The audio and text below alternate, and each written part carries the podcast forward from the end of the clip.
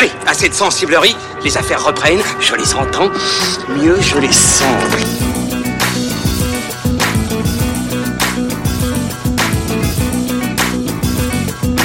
Qu'est-ce que c'est que ce foutoir, mon petit Bernard C'est l'engin de guerre le plus puissant de tout l'univers. Salut, c'est reparti pour fin de séance spéciale 007 Bondcast numéro 4 consacré aujourd'hui à Daniel Craig, sixième et dernier acteur en date à incarner Bond depuis 2006 et qui tire sa révérence au personnage à l'occasion du très attendu Mourir peut attendre désormais en salle et dont on parlera en fin d'émission. Pierre, Ilan et Julien toujours bien présents autour de la table, ça va messieurs? Oui, fidèle au poste. Ça roule. Bon, super, très bien. Euh, vous le savez, on joue? Enfin bon, on joue. On a dit lors du dernier épisode qu'on arrêtait de compter les points parce que ça devenait indécent là. hein, quand même. Faites ce que vous pouvez. Bon, on a, vous le savez, euh, Pierre a déjà gagné son matricule euh, double zéro, Euh, donc on a arrêté de compter les points, mais on va pas déroger à la règle, on va continuer à poser des petites questions entre chaque film. Je vais être gentil. Il n'y a pas de raison, ça nous amuse, c'est toujours sympa, donc, euh, donc on continue tout ça. Euh, on va encore beaucoup voyager, donc euh, si c'est ok pour vous, on va pas perdre de temps. Donc pour démarrer, je propose qu'on attaque très très fort avec Chris Cornell, You Know My Name, c'est parti, montez le son. Vous écoutez Oui FM, il est 15h. If you take life, do you know what you Odds are you won't like what it is. When the storm arrives, would you be seen with me by the merciless eyes I've deceived? I've seen angels fall from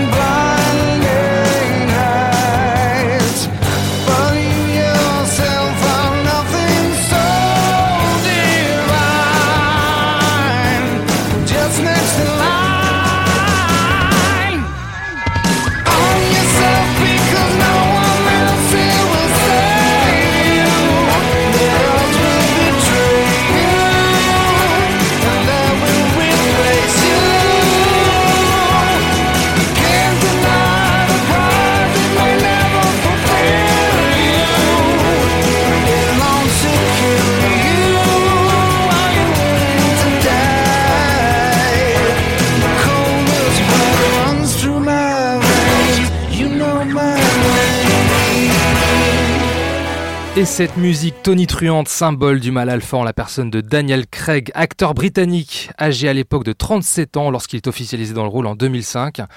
Quel âge il a aujourd'hui les gars, vous savez ou pas? Euh, bah, ça fait presque 15 ans, donc euh, tu fais calcul. ah, Il a 53 ans. Tu te rends compte? Il a pris le rôle à 37 balais, il en a 53 aujourd'hui. Putain, je suis en train de me dire, on C'est est fou hein pas trop loin de son âge dans Casino Royale et on fait quand même vachement plus jeune. Ouais, et puis on n'est pas aussi, aussi bien gaulé. Bah, ils Ouais, en savent rien. toi, parle pour toi, ouais. On entend que nos voix. Moi je vous connais très bien. Tout nu. Alors, Casino Royale, ça sort en novembre 2006. C'est euh, donc le 21e film euh, de la saga signée Martin Campbell, euh, le réalisateur néo-zélandais qui revient euh, environ 10 ans après GoldenEye. Nous sommes au Ouganda, à Madagascar, à Londres, aux Bahamas, au Monténégro et en Italie du côté de Venise. Pour le pitch, alors...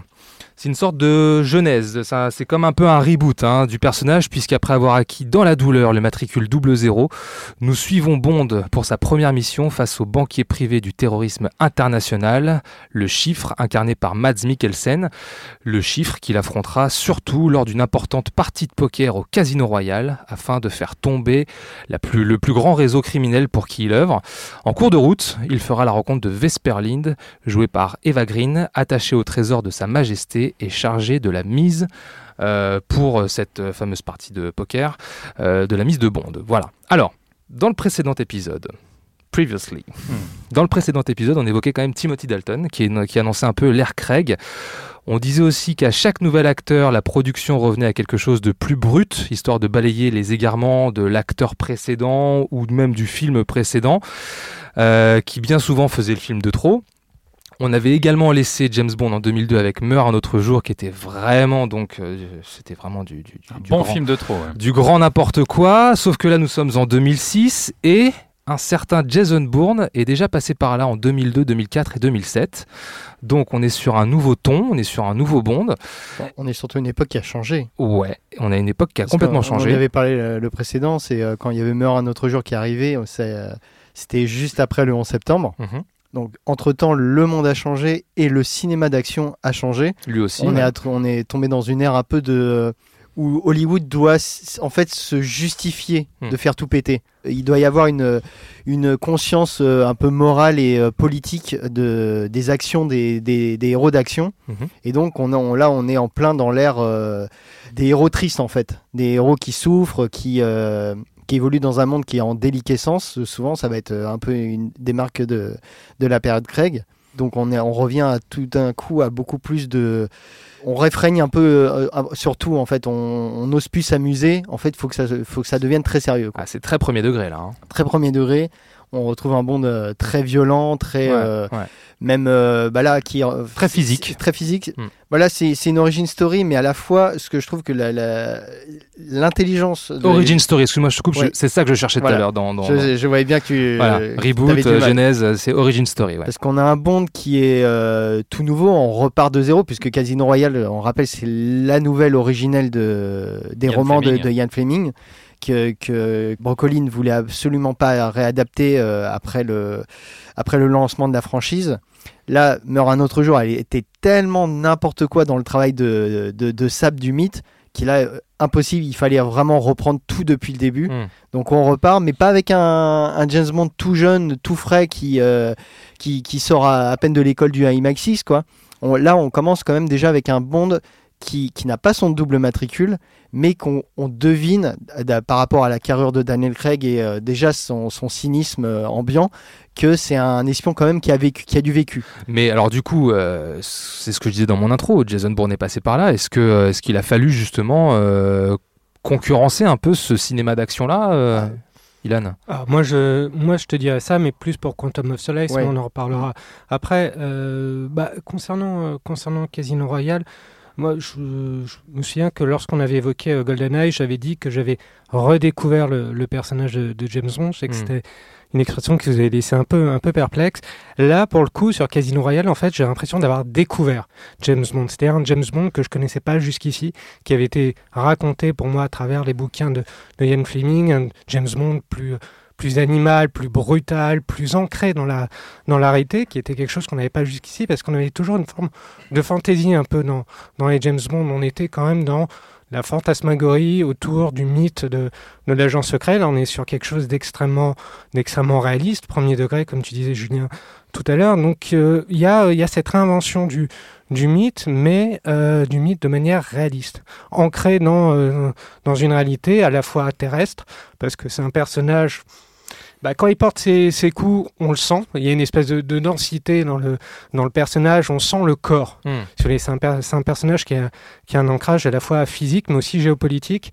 Ça, c'est quelque chose qui, euh, qui va servir un peu de, de fil rouge à tout ce nouveau, euh, à toute cette nouvelle, euh, comment dire, saga. Ouais, cette Voilà, ouais. ce nouveau cycle plutôt. Nouveau cycle. euh, Comme c'est joliment dit. Voilà, t'as vu ça Daniel Craig. Euh, voilà, donc c'est vrai que c'est on, on rebat les cartes en fait, on offre quelque chose de nouveau. Tout en fait, on reprend l'ancien, on reprend des bases, euh, des bases déjà existantes, mais des bases littéraires, et pour en faire quelque chose de, de nouveau, pour le réinventer.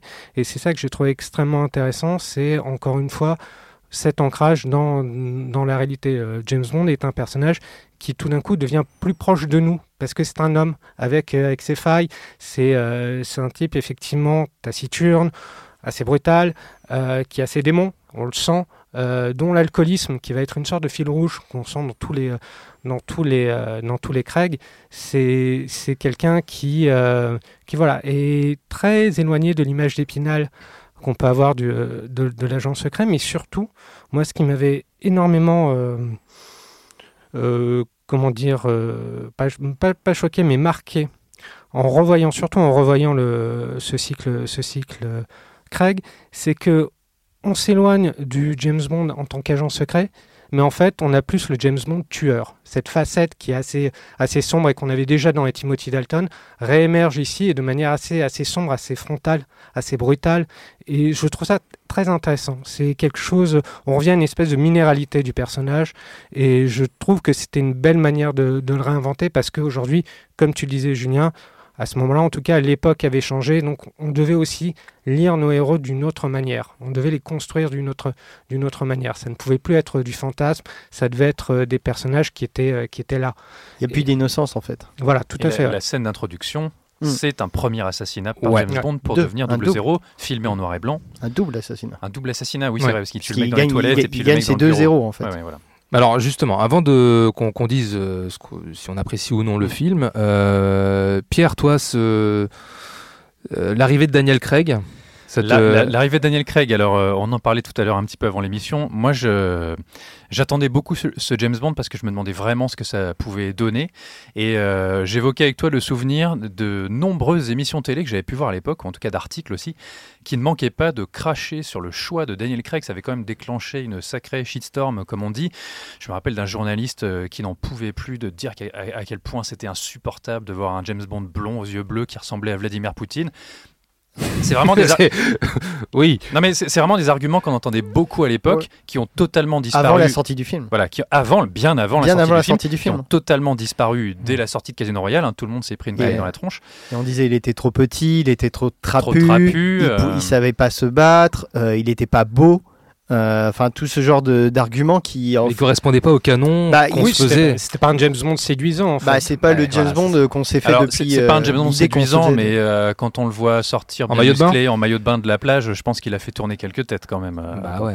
Ouais, Euh, mais, mais à l'époque, oui, la réception a été désastreuse, mais à un tel point que tous les anciens James Bond étaient rappelés à l'ordre, enfin rappelés à l'ordre, euh, ont été sollicités pour le défendre dans la presse. Donc euh, même euh, Sean Connery, Roger Moore, euh, même George Lazenby ont Ouais, dû ouais. euh, dire mais attendez, en fait c'est un très bon choix, c'est un très très bon choix. Donc Timothy euh, Dalton aussi. et Timothy Dalton bien sûr, mais en plus mais Timothy Dalton on en reparlera parce que lui a été un des premiers à réagir après le, Une fois que le film était euh, sorti, une ouais. fois que le Et, film ouais, est et à sorti. voir en Daniel Craig ce que Ouais. lui espérait Ouais. pouvoir faire. On en a Voilà. parlé un petit peu Ouais, dans ouais, l'émission précédente. Mm, mm. Sinon, le truc autour de Casino Royale, c'est outre le choix de Daniel Craig, c'est je, je me rappelle de l'attente sur la réinvention de James Bond et vraiment je me, je me revois aller en salle avec cette excitation de Ouais, découvrir un nouveau ouais, James ouais, Bond. Qui, qui avait quand même déjà la réputation d'être un film hyper sérieux, brut de décoffrage. Je sais plus.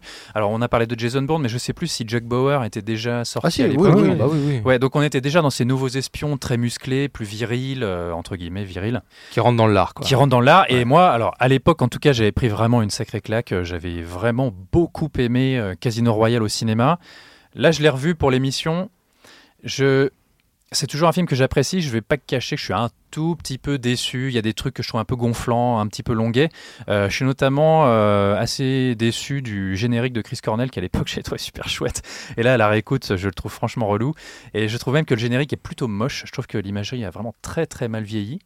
Mais euh, effectivement, c'est plein d'éléments sur lesquels on va devoir revenir, sur toute une mythologie autour du personnage, et surtout, ce qui est très important, puis on y reviendra dans les suites, c'est que c'est la première fois où on construit une nouvelle saga James Bond avec un nouvel acteur en épisode, puisque chaque euh, suite est la, est la- Suite directe. la suite Hmm. directe du précédent, et ils construisent, euh, par exemple, le personnage de Vesperline, on va retrouver son nom cité, et Mr. les White. conséquences de sa aussi. rencontre, Mr. White, sur, les, sur toute la saga Daniel Craig, ce qui Ouais. est très intéressant finalement. Mais alors ça a quand même été un, un- j'ai quand même l'impression que ça a quand même été un sacré marqueur ce Casino Royale, euh, à tel point que quand euh, j'en parle un peu autour de moi, euh, il est souvent considéré comme le meilleur film de la saga. Oui, non, mais enfin, bah là, on, on pourrait reparler de la réception du film après parce que c'est, elle est très importante. Mais euh, oui, c'est un, épisode qui est hyper apprécié encore aujourd'hui et qui a, qui a suscité des, euh, comment dire, une vive attention.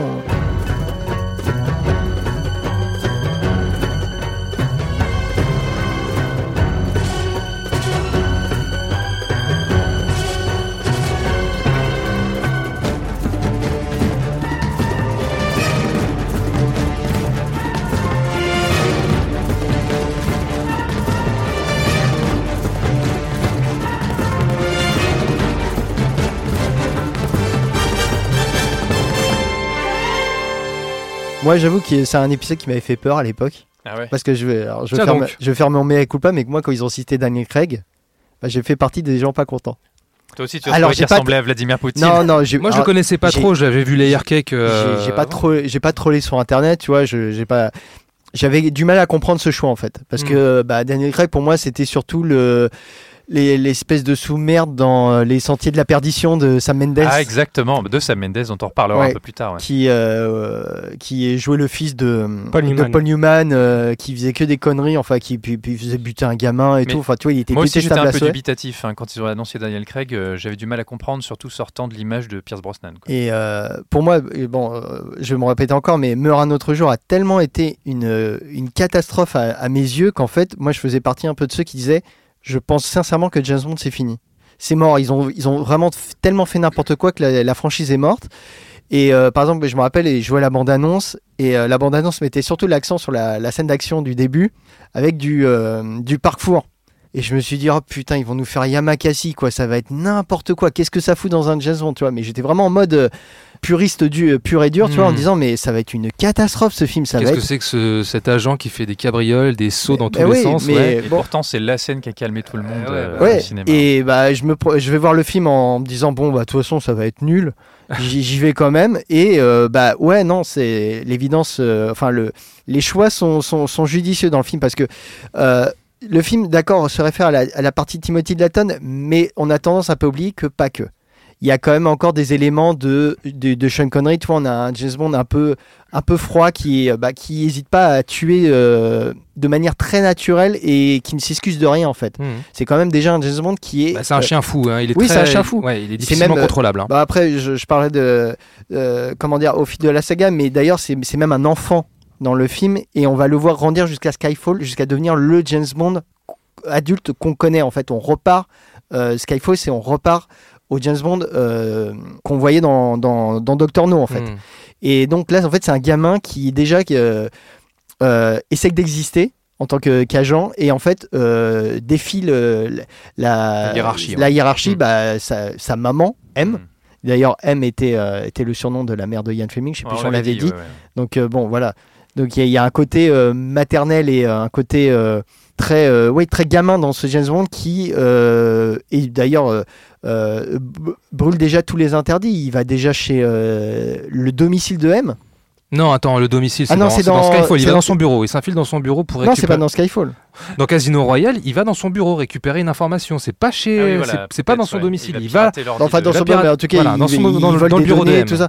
Euh, voilà, tu vois, c'est quand même un. Alors que normalement, euh, Oui, James Bond, c'est un patriote, c'est quelqu'un qui obéit à la hiérarchie, quand bien même il, euh, il le fait à sa manière et puis il défie un peu l'autorité. Mais c'est, ça reste quand même un, personnage qui reste droit dans ses, Mhm. dans, dans ses brogues ou je sais plus, je sais plus quel type de chaussures il porte.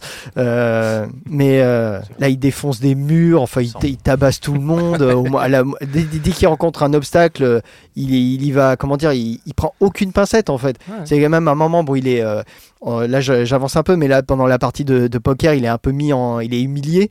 Et euh, le mec, il est au bar, et puis euh, et il y a un mec qui lui demande qu'est-ce que vous buvez? Euh, Bah, je bois un vodka martini. Il fait au shaker ou à la cuillère. Qu'est-ce que tu veux que ça me fasse du J'en ai con, rien à foutre. il. Ouais, tu vois, c'est- c'est, il est un peu sec, quoi. Enfin, il est plus que sec, tu vois. Là, il est, il est donc, il- ouais, non, c'est, à la fois c'est un choc, mais c'est quand même un retour à la fois à la tradition, puisque on va voir un- aussi un James Bond plus romantique Voilà. avec la Voilà. période Quand même. Et ça arrive George- assez vite. hein, avec George finalement. Lazenby.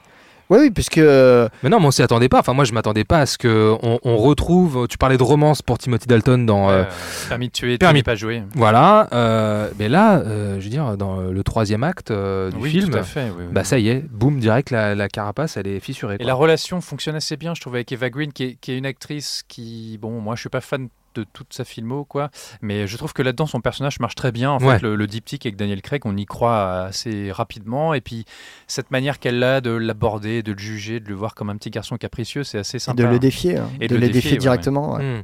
Mais c'est pas, c'est pas, euh, c'est pas illogique d'ailleurs. Euh, on passe directement à la fin là du film. On va y revenir un, un petit peu plus en détail, mais c'est pas illogique qu'à la fin il donne sa démission parce que finalement. Il, il- il- il est à peine, si tu veux, il est à peine double zéro. Donc il n'a pas eu le temps, si tu veux, encore d'avoir euh, ce, ce passif et de se construire vraiment en tant Mais que. si, il est double zéro à ce oui, moment-là. il est double zéro, mais, Mais il vient tout il- juste de l'avoir. Mais ça reste un- encore un jeune C'est- tout frais encore, Mm. si tu veux. Donc, euh, qui, qui- qui démissionne à la fin du film, qui donne sa démission pour vivre son aventure avec euh, Vesper, c'est pas illogique. Mais comme, un, pas- mais comme un gamin en fait, Ouais, comme voilà, un ça, gamin tout qui, à fait. qui- il a Mm. un petit caprice et euh, il démissionne. ouais. Mm. Mais là c'est vrai qu'on on, on a buté, on va dire. On est allé direct. Mais tout à l'heure, on parlait de, de 24 heures chrono. Et ce qui est, ce qui est drôle dans, dans l'analogie qu'on peut faire avec, avec cette série, c'est aussi ce qu'il y a en commun entre les deux, c'est aussi cette, ce sentiment d'urgence qui transparaît durant tout le Ouais, film. ouais. Ne serait-ce que dans la scène, pas, pas dans la scène d'introduction, mais dans la grosse scène à Madagascar, qui reste un, un modèle d'efficacité, un truc assez, assez incroyable, euh, même en termes de gestion de l'espace, c'est super bien négocié, enfin c'est assez incroyable. Mais en fait, c'est un film qui ne nous lâche pas. Quoi qu'on en dise, même durant les, les moments un peu, on va dire, de flottement durant cette fameuse partie de, de poker, le, le Ah, film ne lâche prenante, pas. hein, quand même, Ouais, hein. parce qu'il y a Ah, toujours moi, je- cette tension voilà, la qui partie est là. poker, perso, moi, je, je la trouve pas très réussie. Ah ouais Ah ouais. Et pourquoi? Euh, bah non, mais Ilan poursuit, Bah, je pardon, ouais, non, non, mais justement, je, je conclus là-dessus sur cette espèce de sentiment d'urgence de, de film qui est toujours sur le fil en fait. James Bond, c'est aussi une force de la nature, donc euh, on parlait de force de la nature, mais même inébranlable. On a l'impression un peu que c'est un surhomme lors de, ce, de cette séquence euh, de poursuite qui est incroyable. Enfin, même il défonce un mur, enfin c'est Oui, un il, truc. euh, il voilà, passe à c'est- travers un mur pendant que l'autre saute c'est un- par-dessus. un truc euh, assez incroyable, mais euh, voilà, ça, ça pourrait pas totalement cartoonesque, totalement aberrant. Et le tour de force quand même de, de cet opus, c'est de nous y faire croire au, au final et de se dire, bah on n'est pas dans un truc euh, totalement voilà ridicule, cartoonesque comme je disais. On est dans un truc ultra réaliste, on y croit quoi. Mais une réalité fantasmée quand même. Mais quand oui, tu vois les décors, c'est le- sûr. C'est sûr, Mm. ça fait peut-être un peu carton-pâte, mais il y a, il y a quelque chose de l'ordre un peu du, du Bigger Than Life, mais en même temps, t'y- crois. Tu, quand, quand il tombe, euh, quand il tombe, quand il a des chutes, quand il se fait mal, t'as mal pour lui quand même. Même, euh, même s'il se relève, même si c'est euh, une espèce de voilà.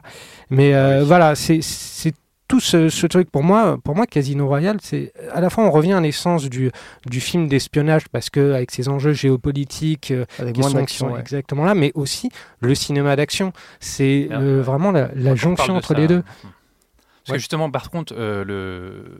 c'est pas pour te contredire, mais le Mm. côté géopolitique, je le vois pas du tout. Pour moi, justement, la saga Daniel Craig, elle s'ancre dans une période certes plus moderne sur la Mhm. représentation de l'action, sur le héros, mais je trouve que la géopolitique, on est totalement dans le chat de conneries, c'est déconnecté de tout enjeu Ouais, Je suis assez réaliste. d'accord en Ah, fait. Et on est en fait euh, dans le spectre, les terroristes totalement improbables, on voyage d'un pays à un autre sans se soucier de la politique. Je vois pas du tout le côté géopolitique de Mais Daniel T'as quand même des méchants qui sont plus terre à terre quand même. Tu, euh, Bah regarde, Le- Oui, mais euh, quand on parle de, oui, mais euh, quand dans on parle de, tuer, oui, vois. mais quand on parle Oui, de géo- quand on parle de géopolitique, ça sous-entend enjeu politique. Exactement. Alors Et là, il y en a pas vraiment, hein. Ouais, c'est pas les enjeux politiques de d'accord, son mais époque. on a quand même. Il n'y euh, a pas un pouvoir qui est menacé de- d'être déstabilisé ou quoi que ce soit. bah, Enfin, par exemple, même si, bon, plus tard, on apprendra qu'il y a, il y a donc Quantum euh, qui, qui, euh, qui œuvre pour le spectre. Ouais, mais tout ça, c'est léger alors, quand même. Oui, oui et non, parce que justement, le chiffre quand même spécule sur des, sur des catastrophes imminentes. oui, mais Oui, ça mais ça n'a voilà, rien à voir euh, avec la réalité géopolitique de l'époque. Et puis ça, et puis ça reste, ça reste, franchement, le, Bah. le seul, la, le- le- la seule référence qu'il y a à un enjeu politique, c'est euh, quand il reçoit un coup de fil avec euh, une page d'accueil d'un site euh, de LCI avec un, un- un gros titre, c'est tout, quoi. Ça se limite à ça. hein. Et puis oui, Bah, on voit vite bah- fait un dictateur africain avec des voilà, enfants il y a un soldats, dictat- il y mais a- c'est il y a c'est pas- ce genre de choses. c'est quand même a- très léger. Je trouve que géopolitique, oui. le mot est fort. Oui, mais par rapport à, à- Il y a une tentative d'attentat avec un avion. Non mais euh, d'accord, mais en, ter- en termes d'enjeux politiques ramenés à la politique anglaise, il n'y a pas. Enfin, je veux dire, on. Ça, ça sous-entendrait que tu regarderais euh,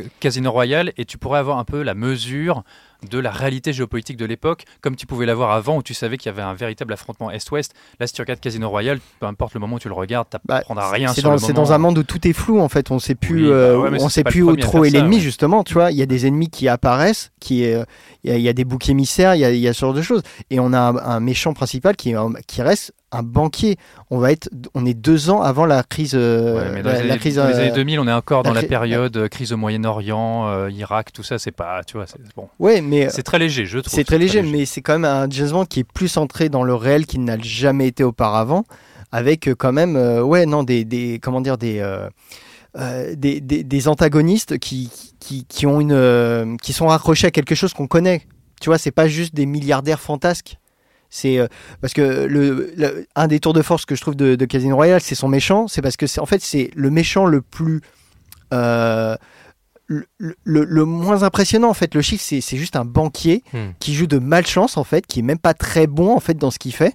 Ah, il est euh, présenté comme le meilleur. C'est juste qu'il joue au poker. Il joue- non mais voilà. il joue au poker, mais euh, ce qu'il y a c'est qu'ils lui ont donné un acteur de absolument génial qui est Matt Mikkelsen que bah, Mikkelsen, ouais. que moi j'ai découvert avec ce film et il arrive à donner de la stature à un personnage qui n'en a pas en fait.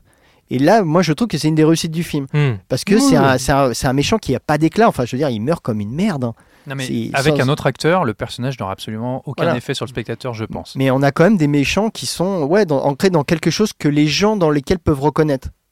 Ça parle, tu vois, un, un banquier euh, frauduleux, un, un, un industriel qui se, qui se pavane de, de- de discours écologiques, mais en fait euh, cherche à, à contrôler les ressources, euh, les ressources premières pour Quantum of Solace. Ça reste quand même des, des choses un peu plus.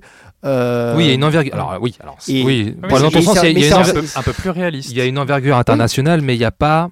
Euh, Il n'y a pas euh, une menace euh, de, de, de, de pouvoir des, qui, Ouais, mais qui parce peut déstabiliser en Parce fait. que le monde est- n'est plus binaire Mm. en fait à cette époque-là et donc euh, on sait comme les personnages en fait on ne sait pas où donner de la tête et on sait pas où donner en fait on ne sait pas donner du sens à un monde qui n'en a plus en fait. Et moi, ça fait partie justement le chiffre de mes petites déceptions. J'évoquais la partie de poker. Effectivement, moi, je trouve rétrospectivement que le chiffre, s'il n'était pas incarné par Mads Mikkelsen, ou alors il aurait fallu un autre acteur de poids hyper Hmm. impressionnant, hyper charismatique. Je trouve que c'est pas un méchant très intéressant. Sur le principe, pourquoi pas hein, L'espèce d'argentier des organisations criminelles internationales. Voilà, je, je le trouve pas si marquant. Je je le retiens pas. Et moi, je trouve que cette partie de poker. euh, c'est le film que j'ai pas pu revoir pour l'émission, donc ça, les souvenirs sont un peu lointains. Mais, Aïe aïe aïe, bah voilà. Bah voilà. mais, Ça y est, euh, passé de voir et puis je- voilà. tu vois, je- bon, j'ai des souvenirs quand même assez clairs de la partie de poker. Je la trouve un peu, un peu plate, un peu plan-plan. Moi, c'est un moment que je trouve un peu long dans le film. Et surtout, moi, je regrette que ce soit pas une partie de baccarat parce que je trouve pas que le poker soit très intéressant euh, au cinéma. Je trouve que c'est la manière qu'a Martin Campbell de mettre en scène cette partie. Je trouve ça extrêmement basique. C'est le Alors, je suis pas d'accord avec Non toi. mais c'est, c'est- voilà, moi je trouve que c'est un peu le b.a.-ba de la mise en scène du poker au cinéma.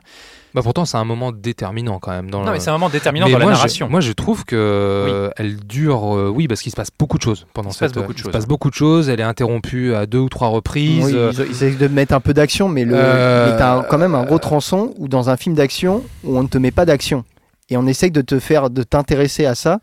Et euh, moi, je trouve que le film réussit euh, assez bien moi, je la trouve, je la trouve assez prenante. Je, euh, je dis pas que c'est dégoûtant. hein, mais- Non, mais je la trouve, je la Je trouve assez déçu, prenante. Et, et malgré tout, effectivement, dans ce rythme qui est quand même euh, très soutenu pendant tout le film, où là, pendant 20 minutes, on a, euh, on a, on a cette partie de poker qui est vraiment qui, qui moi qui, me- qui me prend Voilà, tu vois euh, qui, qui, me- qui me- qui me prend bien Euh, je, je me dis que elle ne fait pas tâche dans euh, ce segment là en tout cas ne, ne, ne, ne vient pas euh, déstabiliser le rythme global du film Ah, et parce que pourtant en euh, plus, tu as une partie de poker qui se à la table et en dehors de la table. Mhm. C'est-à-dire que euh, chacun me déplace, enfin, bluffe avec l'autre. Euh, Mhm. par exemple, tu vois, euh, James Bond, il arrive, c'est Montenegro euh, qui. Ouais.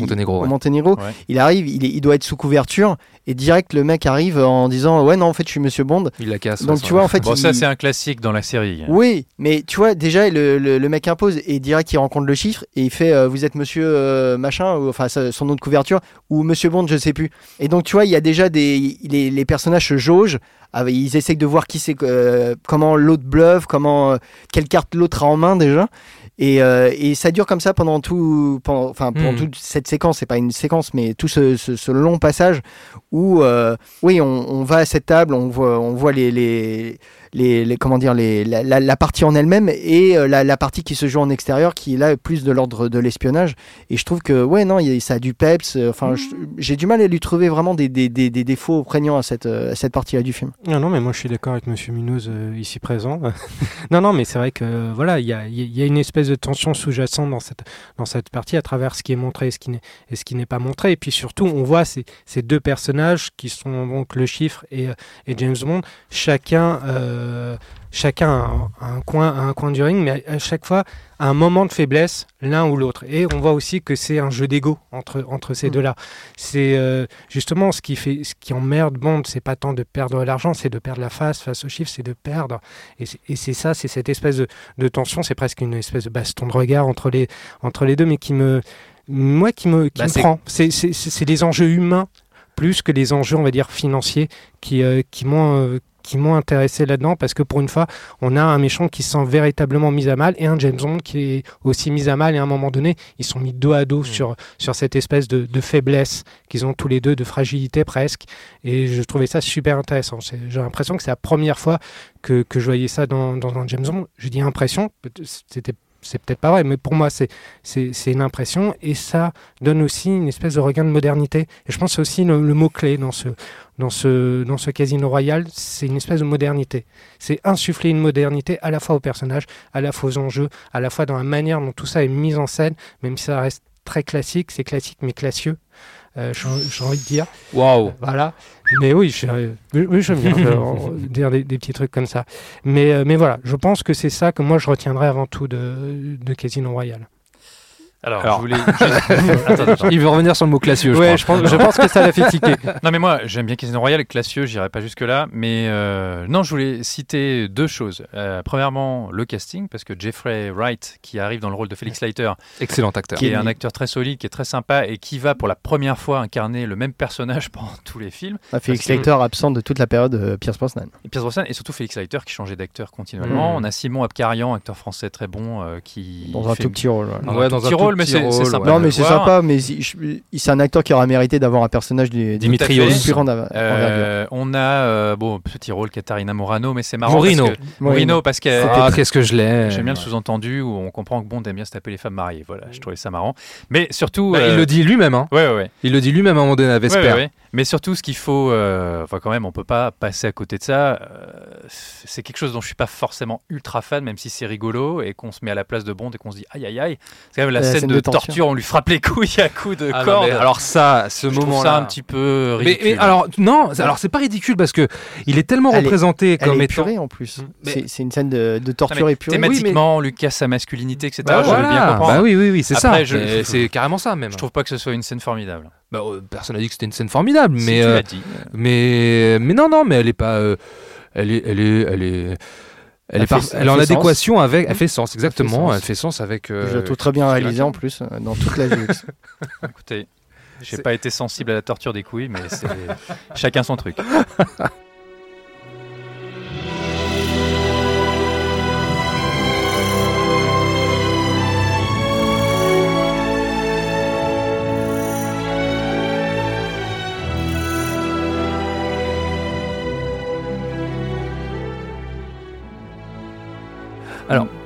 Oui, pardon, tu voulais dire un Non, truc. par contre, non, bah, euh, moi, c'est pour venir sur les petits défauts du film, parce que, voilà, moi, j'avais beaucoup aimé le film à sa sortie en salle comme Pierre.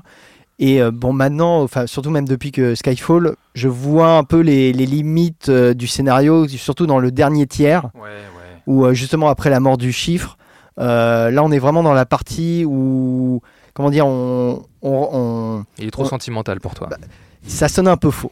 Ça sonne un peu faux. euh, on a bon, on n'a pas parlé du personnage Matisse, mais je pense qu'on en parlera pour euh, Quantum of Solace. René Matisse. ouais. Euh, la, la façon dont on se, dé- du- on se débarrasse du personnage. euh, c'est dommage, c'est un personnage Ouais, sympa, je trouve. tu fais venir le banquier, euh, le Suisse, là, c'est, enfin, tout sonne un peu faux, artificiel. L'écriture est pas terrible.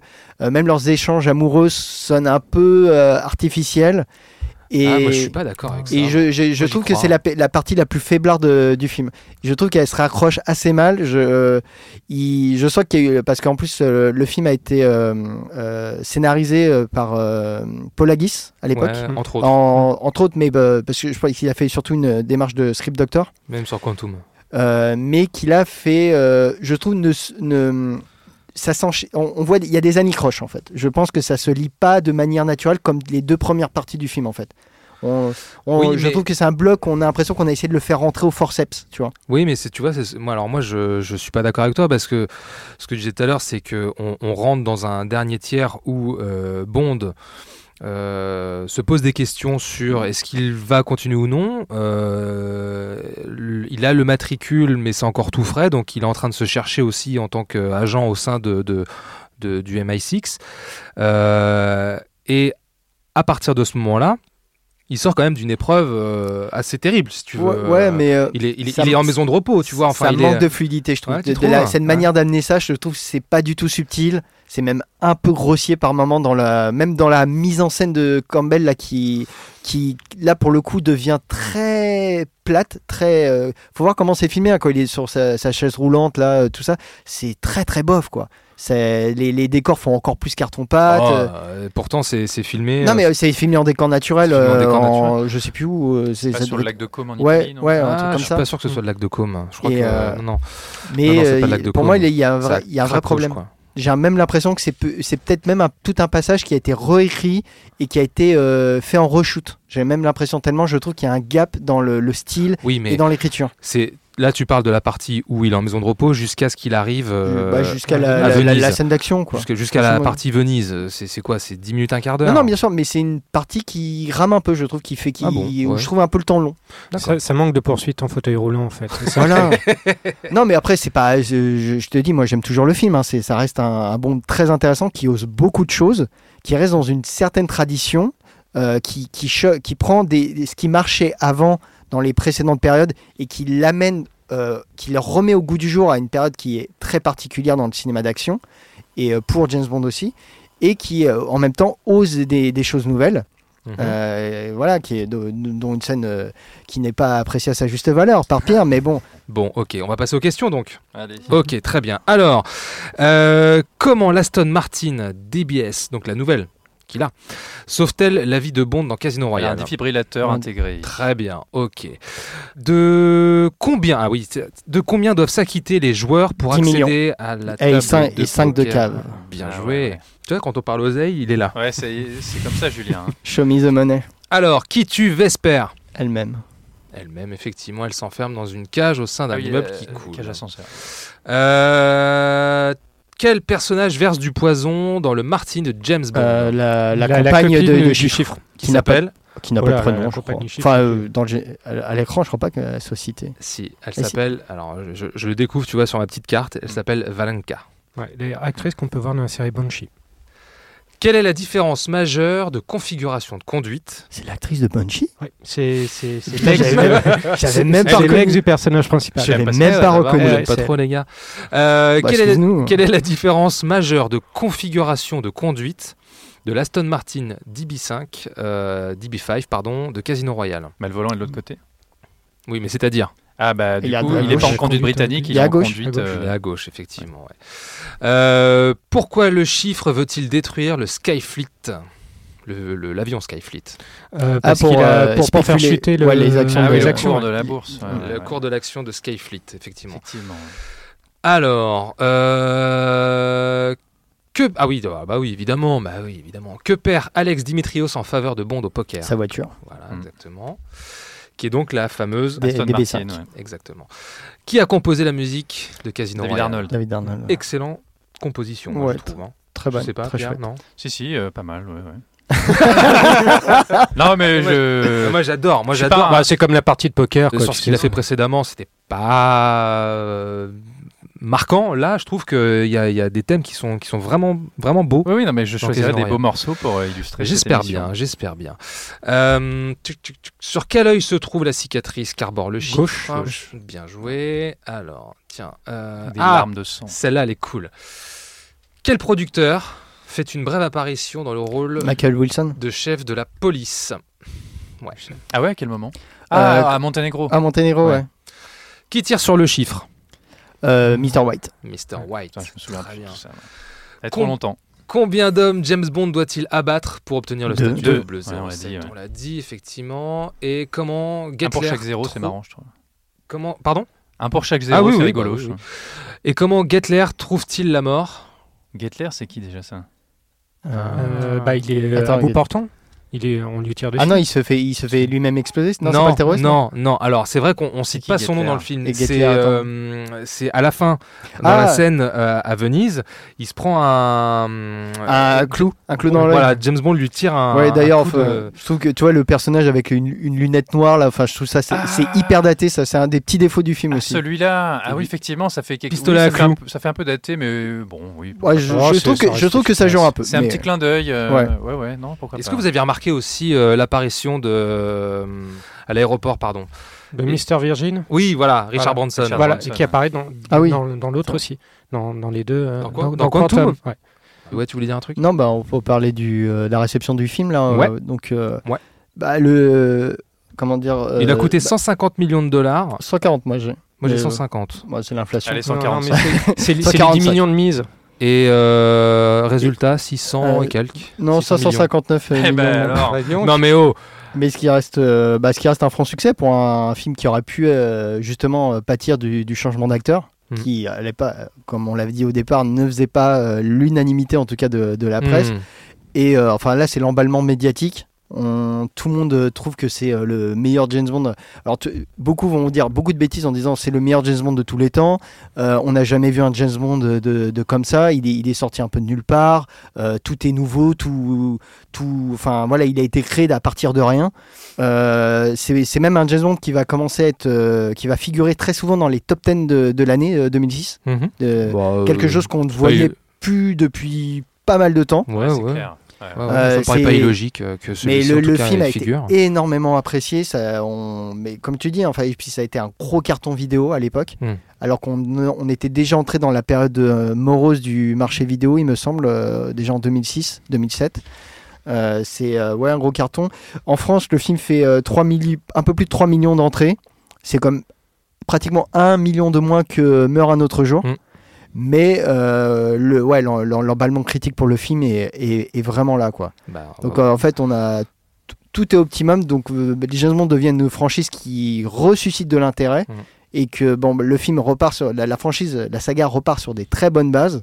Rien ne peut foirer à partir de là. Bah, normalement, tous les voyants sont au vert, donc Il ne on peut va. plus rien nous arriver d'affreux maintenant.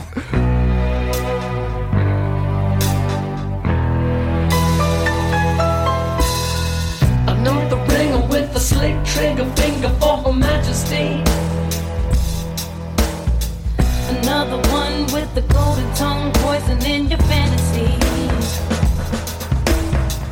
Another bill from a killer turn a thriller to a tragedy. Yeah, left open, a woman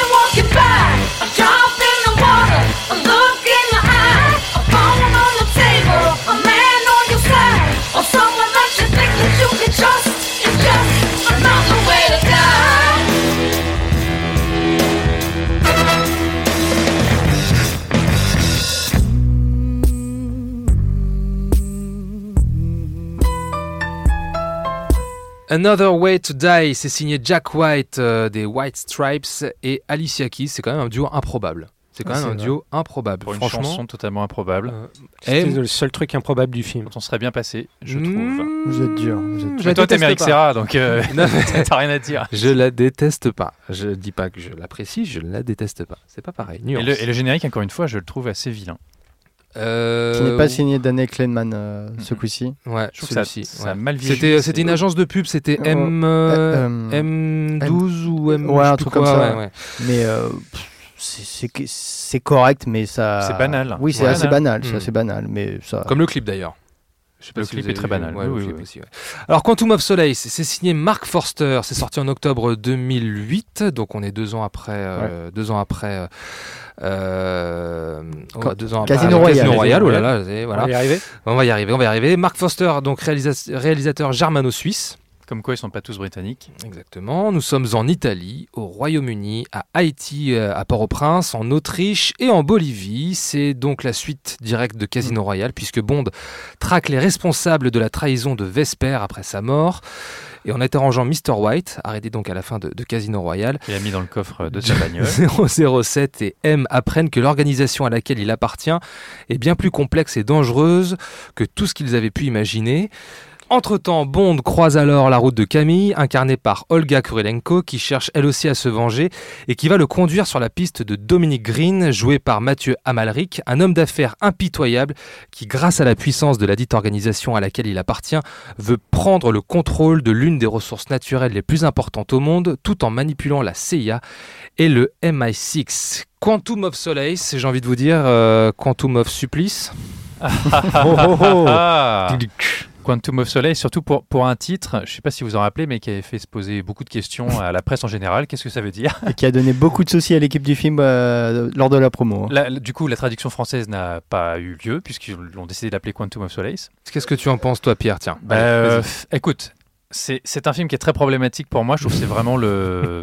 Alors, est-ce que c'est le plus mauvais des Daniel Craig En tout cas, Oui. il, il est très difficile à regarder. Oh oui, oui, oui. Euh, j'ai eu, j'ai eu beaucoup de mal à revoir les scènes. C'est dommage parce que cette scène d'introduction, en fait, le film démarre par une immense course-poursuite sur les routes euh, En on Italie, ouais. près de Sienne, je crois. Ouais.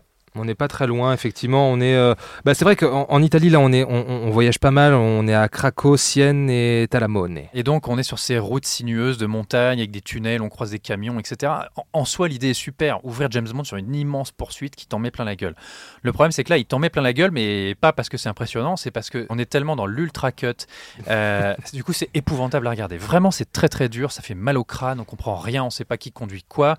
Il y a des plans de clair. coupe qui durent une demi-seconde. C'est hallucinant. Et si tu veux. Bah, Il y a trois plans en une seconde, des fois. c'est- dommage parce que ce décor italien est absolument merveilleux. Quand il arrive à- dans la ville, elle n'est pas du tout magnifiée, mais c'est sublime. Et puis il tombe en plein, ce- en plein milieu de cette espèce de festival euh, médiéval avec une course de chevaux.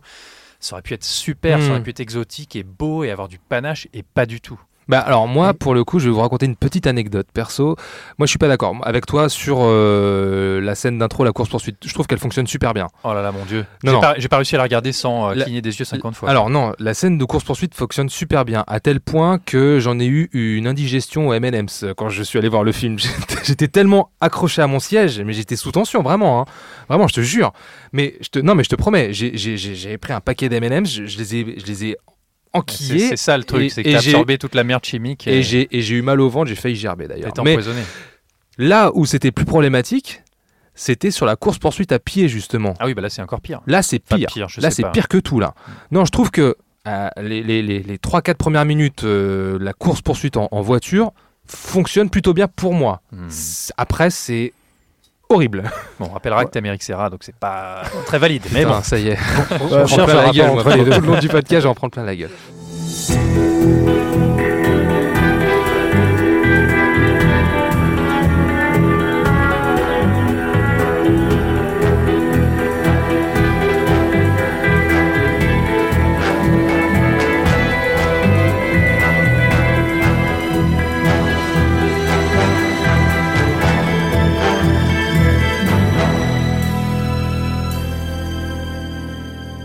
Moi, messieurs, je trouve que vous allez, comme le film, vous allez beaucoup trop vite. Il faut d'abord recontextualiser un peu la production du film parce qu'elle euh, va expliquer en fait tous les défauts que là on vient déjà de pointer et d'autres. C'est euh, donc euh, quand, Casino Royale est un énorme succès, ce qui fait que euh, Broccoli et Wilson vont se sentir pousser des ailes et vont vouloir tout de suite réinstaurer un rythme de production, le rythme de production d'antan, en mettant en place un film tous les deux ans. Donc c'est le film est sorti deux ans après. Oui, oui. tout à fait. Ce qui fait qu'il balance le, le, le tournage alors que le scénario n'est à peine, Mm. euh, à peine commencé d'être écrit. Mais Daniel Craig en parle dans les interviews, ça je me Oui. souviens. ouais, ouais. Et ce qui fait que le, le film va être censé être écrit par Mark Foster et par Daniel Craig aussi, qui, va, qui va prétexter qu'en fait c'était pas son job en fait. Des- C'est vrai. Et ça, ça se ressent énormément dans le film. Euh, et euh, comment dire? Et donc en fait et aussi il y a l'ambition en fait euh, parce qu'on n'a pas beaucoup parlé de Martin Campbell euh, pour Casino Royale mais euh, on a repris Martin Campbell pour parce qu'il avait re mis euh, James Bond euh, au bout Redynamisé du jour la série, ouais. dans, dans les années 90 donc il fallait un réalisateur un peu connu à qui on Un savait peu qu'il capé. Ouais, un peu qui- capé. Qui maîtrise un peu son sujet. mais le but Mm. euh, de Broccoli et de Wilson, c'est de mettre un cinéaste euh, estampillé auteur Ouais, non, mais euh, à, à- à la franchise en fait. Et donc on va chercher Mark Foster, euh, Mark Foster euh, qui venait d'être nommé aux Oscars pour les cerfs-volants de Kaboul à l'époque, Ouais, qui avait qui avait été aussi réalisé à l'ombre de la haine avec Ka- Katy Perry, Ali Berry, Ali, Ali Berry qui, qui a eu l'Oscar pour le film. Soyez pas moqueur. Non.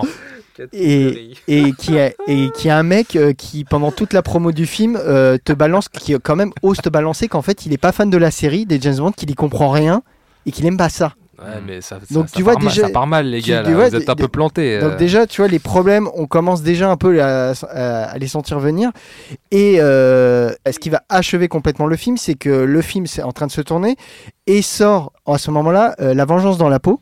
Exact. qui euh, parce que on parlait de l'influence de Jason Bourne. Mais euh, Jason Bourne euh, le premier et le deuxième ça reste des succès je vais dire discrets à l'époque encore. C'est pas des énormes cartons non plus. C'est surtout que ça c'est surtout vu en vidéo à l'époque. Et là au cinéma je crois que le film dépasse les euh, les 400 les 500 000 euh, les 500 000 de, de box office et là Jason Bourne devient la référence à ce moment là et donc là euh, Broccoli et, euh, et Wilson euh, bah, je crois que paniquent panique totalement en se disant il faut qu'on colle à ça en fait. Il faut qu'on colle, mais et c'est ce qu'ils vont faire, et, mais jusqu'à l'aberration totale.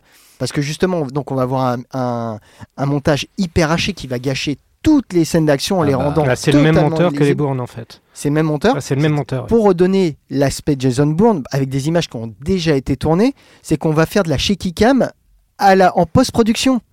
Avec, par exemple, les scènes de voiture euh, de la séquence d'intro, euh, les, si la caméra est tremble, c'est parce qu'on l'a fait trembler numériquement. Eh ben, tu vois, tu, tu m'apprends quelque chose. Moi, j'étais persuadé que le mec avait monté sa scène comme ça. Non, parce que ça se trouve, en fait, la séquence, elle était très très bien euh, faite par le. euh, je sais plus qui est le réalisateur de seconde équipe. hein. Alors je peux pas t'aider. Tu là. verrais Quantum of Solace, Director's Cut, et c'est une bombe.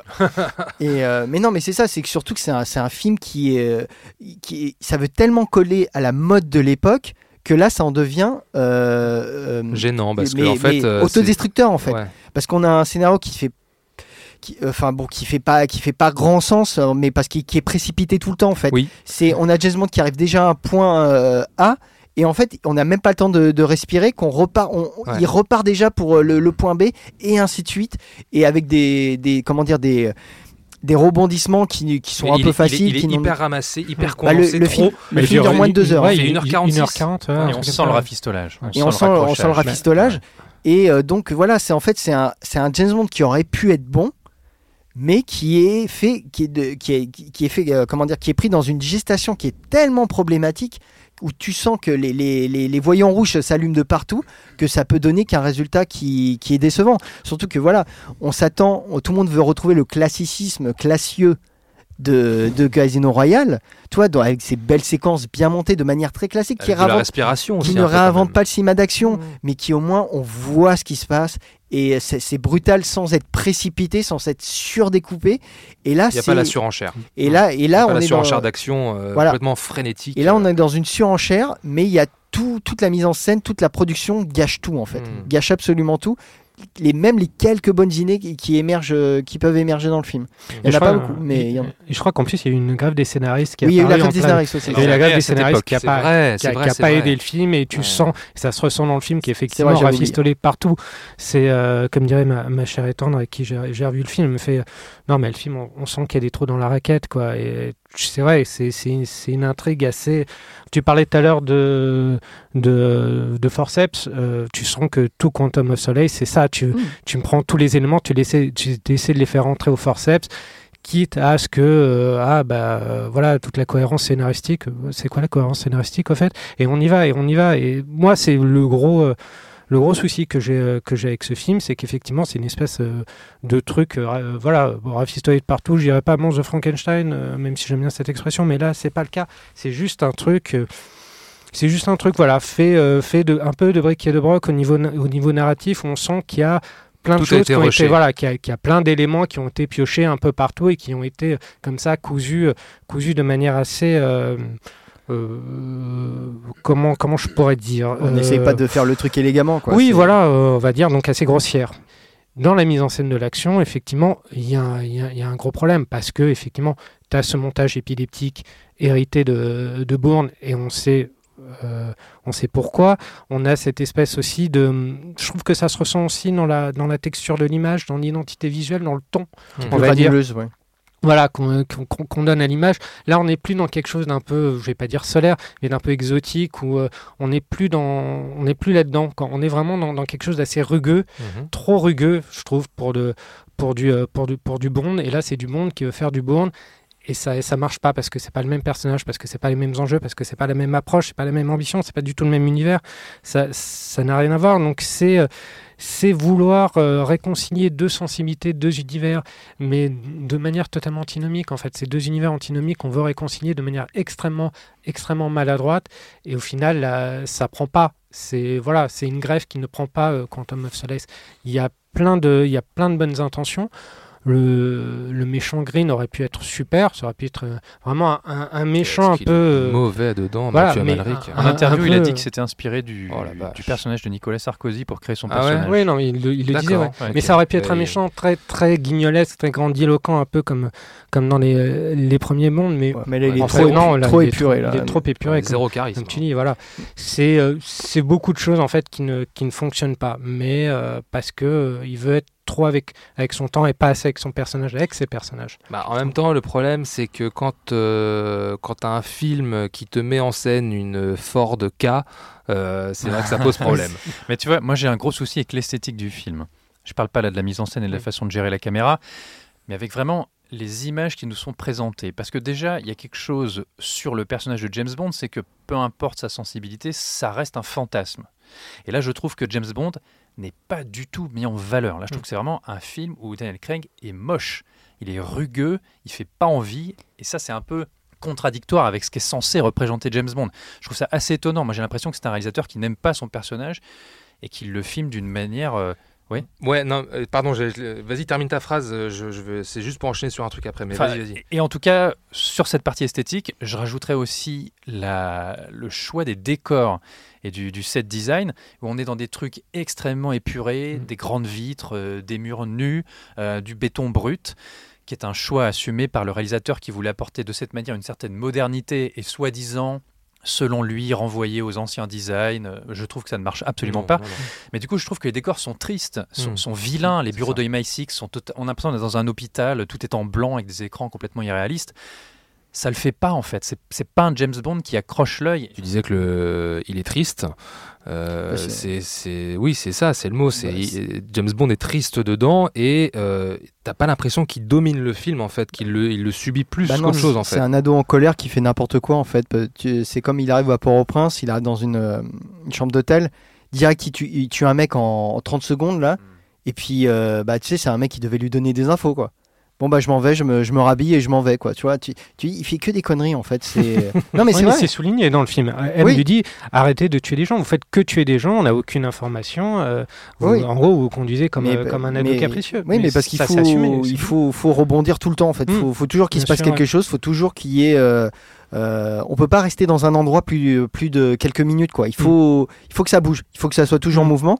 Mais c'est au comble de tout, tu vois. C'est comme euh, on, il y a une James Bond girl qui est jouée par euh, Gemma Atherton, Mmh, qui- ouais, qui ouais. est pauvre, qui alors qui est excellente Qui est actrice, super actrice mais qui est là, qui est desservie par un rôle mais minable. qui s'appelle euh, Strawberry Fields. ouais. euh, Ouais. Euh, qui, euh, enfin tu vois c'est les mecs et alors, ils, ils sont censés être antagonistes au départ avec James Bond tu vois c'est quelqu'un qui doit la ramener au euh, MI6 euh, il, donc il veut pas aller dans l'hôtel minable qui l'emmène il va dans un hôtel il commence à se dessaper dans la chambre d'hôtel et il lui fait euh, vous voulez me pas montrer la déco euh, tout ça? Et direct elle va coucher avec lui alors je veux bien que James Bond soit un dragueur invétéré et soit un mec qui fait tomber euh, les nanas mais euh, là tu dis euh, Arrête de parler de toi comme ça. hein.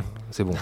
Non mais vraiment. Non mais c'est vrai que la pauvre, elle est, elle est- elle est pas gâtée. Elle a vraiment un personnage qui, pour le coup, est embarrassant. là. Je Ouais. reprends ton mot. C'est, elle avait pas besoin de ça et le personnage ne sert à rien. C'est idiot. Et puis après, on l'a fait mourir avec une grosse référence à Goldfinger. Ouais, qui ouais, mais ouais. euh, alors là, c'est genre, tu l'as vu ma référence, tu vois. Attends, mais tu c'est l'as vu ma référence. Elle est tellement mal mis en scène En cette plus, séquence en plus, voit ouais. rien. On voit rien pas du ce tout, qui se passe. On voit rien on, du voit- tout. ouais. on voit rien, mais le personnage meurt, on s'en, on s'en moque.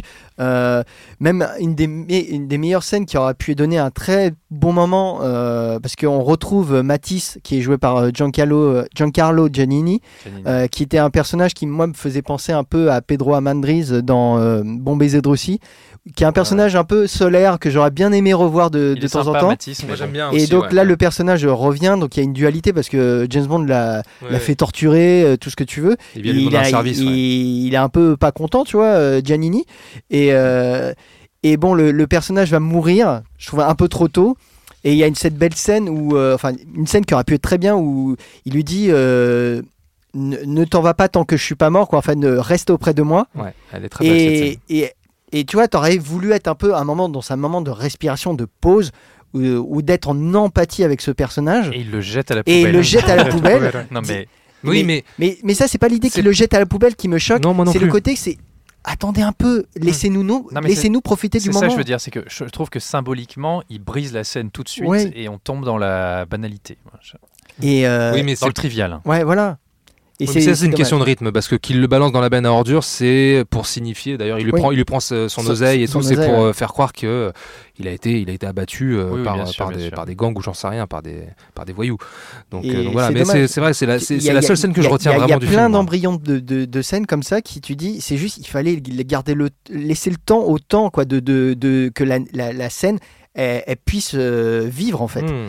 Et tout tellement- bah voilà, encore une fois, tout, tout est tellement précipité. On est dans une hystérie euh, de tous les moments en fait. C'est même pas que le film est rapide, c'est qu'on est dans une hystérie permanente et euh, qui voilà qui fait pas rêver. T'as un méchant euh, Dominic Green euh, qui est joué par Mathieu Amalric, mais il, il en fait rien en fait. Il est, il a, il a, il- tu vois, il a même pas une. On peut pas même pas se rappeler de lui d'une manière visuelle. Il a pas, il a Pas pas, un œil qui, a qui, pas- qui, qui- qui- qui verse du sang. Mais ça, Il c'était a- une volonté du réalisateur Oui. qui voulait un méchant extrêmement terre à terre. Mais, encore une fois, d'un réalisateur qui ne comprend pas la, la- Ah, c'est la ça le problème, franchise ouais. et qui n'aime pas la franchise. Quand tu dis qu'il n'aime pas son personnage, bah oui, parce qu'il n'aime pas cette, cet Moi, j'ai cette sensation. Je trouve que la manière dont il filme Daniel Craig, c'est qu'il ne l'aime pas. Ouais, mais je, je, bah, je pense que ça s'est très mal passé sur le tournage. hein, Bah écoute, en tout cas, dans les bonus, euh, quand tu regardes le making-of. euh, Oui, mais bon, les bonus, c'est euh, mais- c'est hyper corporate, c'est hyper, euh, c'est hyper lisse, quoi. Non, mais d'accord, mais en tout cas, il y, a des- il y a des- il y a des moments où euh, c'est la franche camaraderie hein, euh, sur le plateau. hein. Il aborde le, le- le projet, enfin, c'est. C'est une, c'est une formalité pour lui, quoi. Ouais. Bah, c'est peut-être le problème aussi. hein. C'est peut-être que c'est une formalité. C'est c'est un peu un film peut-être de mercenaires aussi, on va Ouais. dire. C'est un film qui, a- qui, qui est fait sans cœur, sans âme. Mm. Moi, je trouve Quantum of Solace, à mes yeux, hein, je vais certainement me faire des ennemis autour de cette table, mais c'est pas pour moi le pire euh, film de, de la période Craig. Euh, c'est juste qu'en fait, c'est le plus mal raconté. Je trouve que c'est un film qui est extrêmement mal raconté, qui aurait pu, euh, qui aurait pu être vraiment, vraiment bien.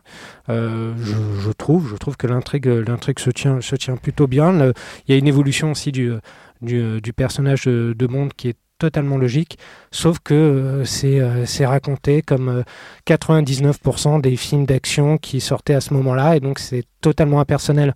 C'est ça qui me, qui me gêne, et que on fait de- d'un James Bond un truc totalement interchangeable avec n'importe quel autre film d'action, et je trouve ça extrêmement dommage. Bond ne méritait pas un truc, un traitement pareil. Je crois que c'est ça qu'en fait, c'est on lui reproche, on lui reproche euh, pas parce qu'il s'est peut-être pas forcément le plus mauvais, mais c'est parce qu'en fait, on voyait le, le- le- le bon film Mm. et qu'en plus, il a le défaut de passer après Casino Royale, qui encore une fois est- avait une excellente réputation. Et comme c'est la suite directe, en fait, on voulait un film dans la continuité. Ouais, Et on l'a pas du tout. Parce que moi, je me suis amusé à regarder les deux à la suite euh, quand j'ai acheté le coffret euh, anniversaire 50 ans. Je peux dire, le gap, euh, tu le vois direct, quoi. Ça, saute aux yeux, quoi. T'as pas l'impression que c'est la suite naturelle. Ah oui, Tellement c'est- le style pollue tout, en fait. On n'a pas parlé, je voulais juste dire, euh, bon, et après on, peut passer à autre chose. On n'a pas parlé de Olga Kurylenko et, et le rapport qu'il a avec ce personnage, parce que finalement, en fait, le, le cœur émotionnel du film, c'était censé être ça, La entre vengeance. autres, la vengeance et le sentiment, le, comment dire, la, la résolution émotionnelle que pourrait ou pas apporter la vengeance. hein, c'est ce que veut dire le, le titre, Quantum of Solace. Et, et- et en fait, on a l'impression que ça passe à la trappe, alors qu'il y a, il y a des tentatives. Euh, Finalement, ce sont deux personnages qui veulent se venger. Elle, elle veut absolument tuer le général, je sais plus quoi, Medrano. Mm. Et elle lui demande, euh, quand elle n'arrive pas à l'assassiner une première fois, qu'est-ce que ça fait de, de se venger, de pouvoir tuer quelqu'un. euh, et donc, euh, je- je- en fait, j'ai l'impression que Mark Forster, c'est ce qui l'intéressait, euh, puisqu'il essaie de traiter le personnage d'Olga, euh, Ca- Camille, c'est ça hein Camille, ouais. Euh, de manière euh, non sexualisée. C'est pas quelqu'un qui va juste coucher avec lui. D'ailleurs, Ouais, elle ils ne couchera pas. aucune- En Ils fait, c'est une relation purement d'entraide qui ouais. devient amicale. Et... Il y a juste un petit bisou à la fin, mais euh, personne n'y croit, quoi. Ah ouais, je me rappelais pas du bisou. ça. Oui, un bisou. C'est chaste. Mais c'est c'est un échec. Ok, bon, bon, je pense qu'on a fait le tour. On va passer aux petites questions. Alors, tiens, que donne Bond à Green lorsqu'il l'abandonne dans le Un désert bidon d'huile de moteur. Ouais. Une bouteille d'huile de moteur, ouais. C'est vrai qu'il y a- c'était une très bonne idée. hein. C'est Euh, pas une mauvaise idée, ouais. Il lui jette à la gueule, tiens, vas-y, prends et vas-y, marche. Non, je parie que tu, euh, tu feras pas 30 km un truc comme ça avant, Ouais. de, avant de la boire. Comment s'appelle la société de Dominique Green Euh, Green Ouais, Planet. ouais. Ah, Green Planet. ça. Quel opéra est joué lors du meeting secret Ah. de Quantum Euh, La to to to tos- la Toscane. La Toscane. La Tosca. Mais euh, il y avait éventuellement un effort fait à ce niveau-là, parce qu'il y a quand même une scénographie assez dingue avec un œil gigantesque. Mm. Ouais. Ça aurait pu être intéressant, mais je trouve qu'il en fait pas grand-chose. Ouais. Par contre, j'aime bien l'idée de saboter leur réunion au micro et de du coup euh, tous les personnages se lèvent et il peut Ouais, euh, isoler leur fois, visage. Tout va trop vite. mais ça, tout. ça a été repris par un épisode de Chuck. Ah, bon. D'un épisode de Chuck. Avec quoi Camille attaque-t-elle Medrano? Un bout de verre. Je sais Un on- éclat de on- verre, un ouais. éclat de Ah ouais, verre, On verre. voit tellement rien en fait dans le film. Et dernière question, quels sont les deux véhicules réquisitionnés par Bond lorsqu'il suit Camille à Haïti? Ah, Haïti. Une moto Bah, une, et une euh, moto et la, la Ford. euh, Non, Non, attends, une moto et un bateau. Voilà. Et un Oui, bateau. pardon. Très bien. Bon, très bien. Euh, oui. Bah, le, box-office, le oui, peut-être. box-office, Oui, pardon. Vas-y, vas-y, vas-y. Euh, non, mais surtout que là, euh, signe, signe que la production, quand même, est allée un peu dans tous les sens et un peu dans le n'importe quoi, c'est qu'on part sur un budget de 230 millions, messieurs. Ah, moi j'ai Purée, deux- la moi j'ai vache. 200. Non, ça, apparemment, Eh c'est ben monté, L'inflation, l'inflation. Eh, Apparemment, 200, c'est monté jusqu'à 215. 230. Euh, pour un succès qui est là, mais on est. Attention à on- ce que tu vas dire. Euh, non, mais un, un vrai- un vrai succès là, puisque le film fait plus que Casino Royale, mais on reste, à- on plafonne à 586 millions. J'ai Ah, quand- 589. J'ai 589, Ah, bon. monsieur. On n'a pas les mêmes sources. C'est peut-être pas la même devise. Box hein. Toi, office tu parles en mojo, peut-être, peut-être. Mais bon, tu vois, le, vu, vu l'inflation du, budget, vu, vu l'inflation du budget et le résultat du box-office, tu vois, c'est pas génial, quoi. Et non, le, c'est pas GG. et le, la queue critique est, euh, est lamentable, quoi. Enfin, je veux dire, le sur film, la, sur la fiche. C'est pas GG. C'est pas pas GG. GG. Fin de séance. non, mais tu vois, c'est, euh, enfin, le C'est film. mitigé, hein, c'est très mitigé. Ouais, voilà. Enfin, il y a, il y a encore des personnes pour défendre le film à l'époque, mais euh, généralement tout le monde trouve que ça n'a pas la classe de, de Casino Royale, quoi. Non, bien sûr, bien sûr. Et euh, en France, euh, bah, pareil, le score est un peu équivalent. Le film fait un peu plus, euh, de- presque 4 millions. Voilà, ce qui est très. euh, Enfin, est bien, c'est- mais c'est- pas top. Pour Non, reciter. non, mais ce qui est, ce qui la. Celle-là, t'aimes bien la faire, celle-ci. Hein. Elle revient souvent chez toi, est- celle-ci Ah ouais aussi. Ouais, Non, mais te 3 jure. millions, c'est généralement c'est euh, c'est c'est la ligne symbolique en France. Euh, 3 millions, c'est ça reste quand même un très bon score hein, pour la France. Très bien. Bon. Et ben là, on va parler d'un film classieux, messieurs. Très classieux, messieurs, puisque nous allons à Macao. C'est parti. This is the Hold your breath and count to ten. Feel the earth move and then hear my heart burst again. For this is the end. I've drowned and dreamt this moment.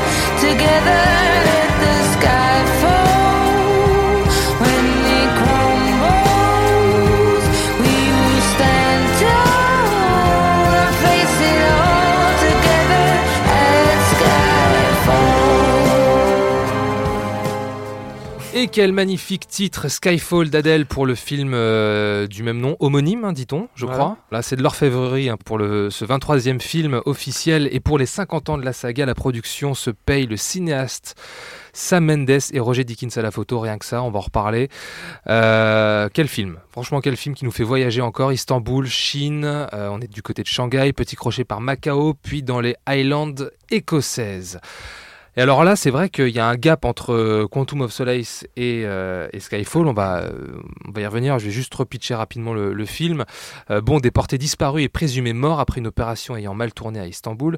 Dans le même temps, l'identité des agents du MI6 infiltrés chez les terroristes et sont diffusés sur Internet. Et le gouvernement doute de la capacité de M à gérer la situation. Lorsque le service lui-même est attaqué, la réapparition soudaine de Bond donne à M l'occasion de pourchasser Raoul Silva, incarné par Javier Bardem, un bandit évadé et source de tous ses problèmes.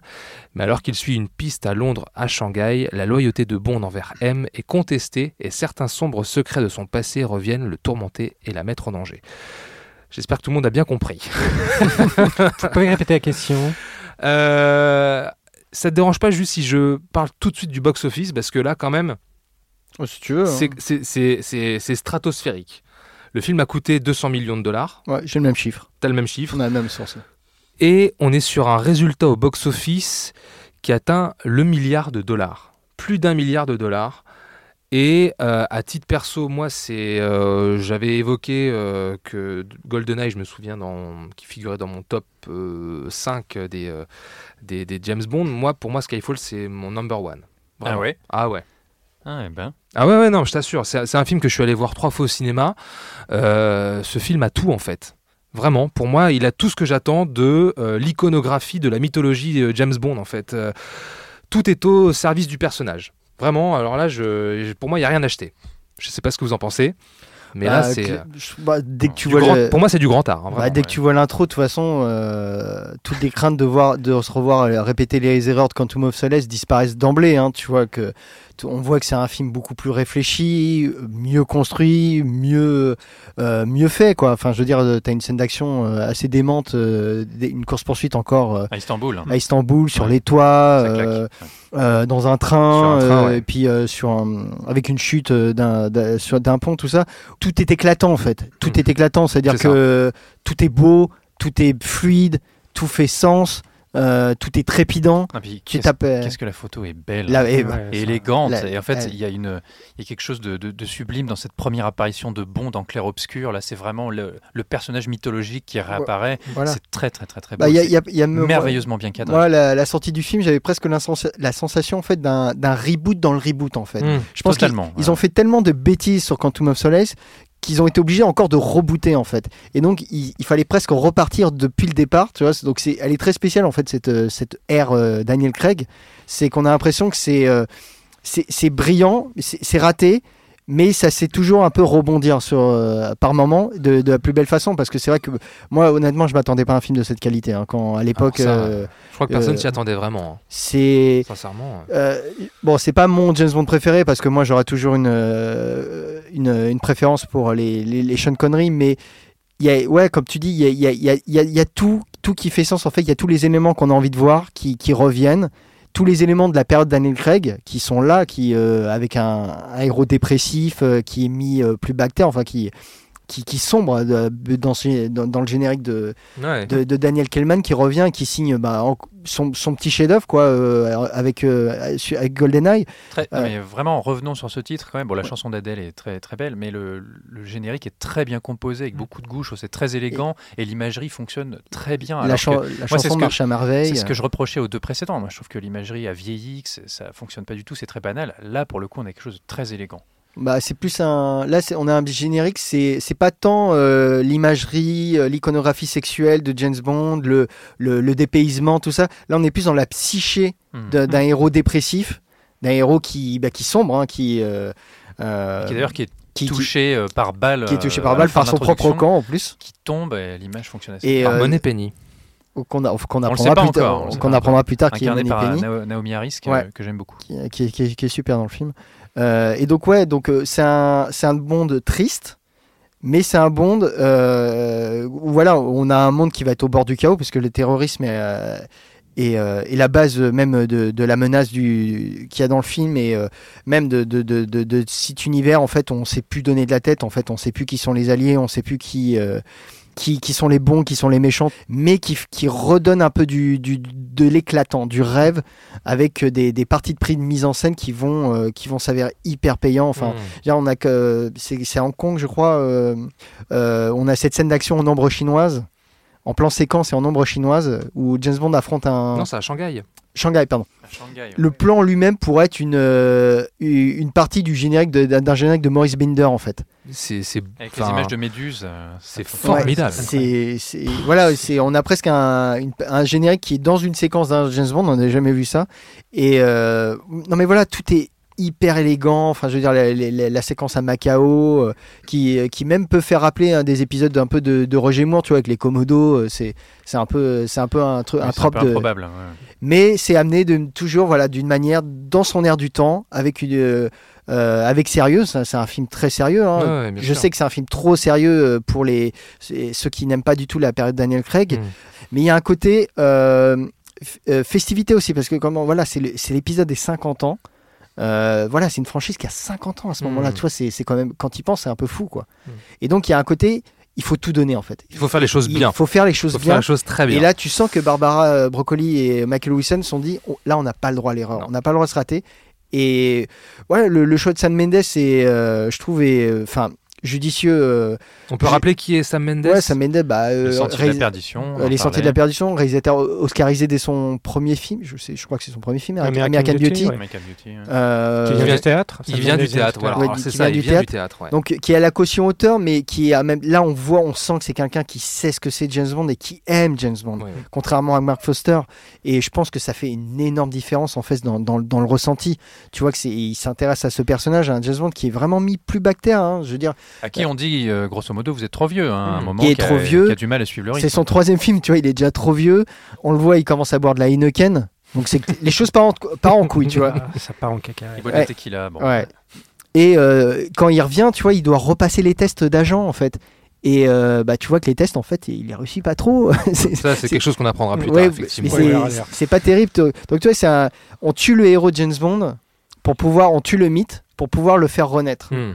Et on le fait renaître en rappelant là, là pour le coup les, les, les clins d'œil au film précédent. Là pour moi font, là font sens. Le retour aux sources. On, on revient aux sources puisqu'à la fin on va revoir le James Bond comme j'ai dit qu'on on, on revient à Doctor No en fait. On, ça y est la boucle est bouclée et euh, on revient au départ. euh, pour- en tout cas pour moi avec Ah, ce, plus à Goldfinger, parce que c'est vraiment l'Aston Martin. Oui, non, mais- B5. Oui, mais par exemple, tu vois, on revoit le bureau de, on, on voit le bureau de M pour la Ah. toute première fois, le bureau qu'on connaissait avant. Super. Et je trouve que Ralph Fiennes, euh, Mallory, donc Mallory, Mallory, ouais. M, euh, je trouve que c'est un bon choix. Voilà. C'est un, c'est un bon choix. Ouais, il a ce côté un peu rond de cuir, euh, Ouais, tu vois. c'est très bien. toujours les mains sur les hanches comme ça, ouais. Beau pantalon en flanelle.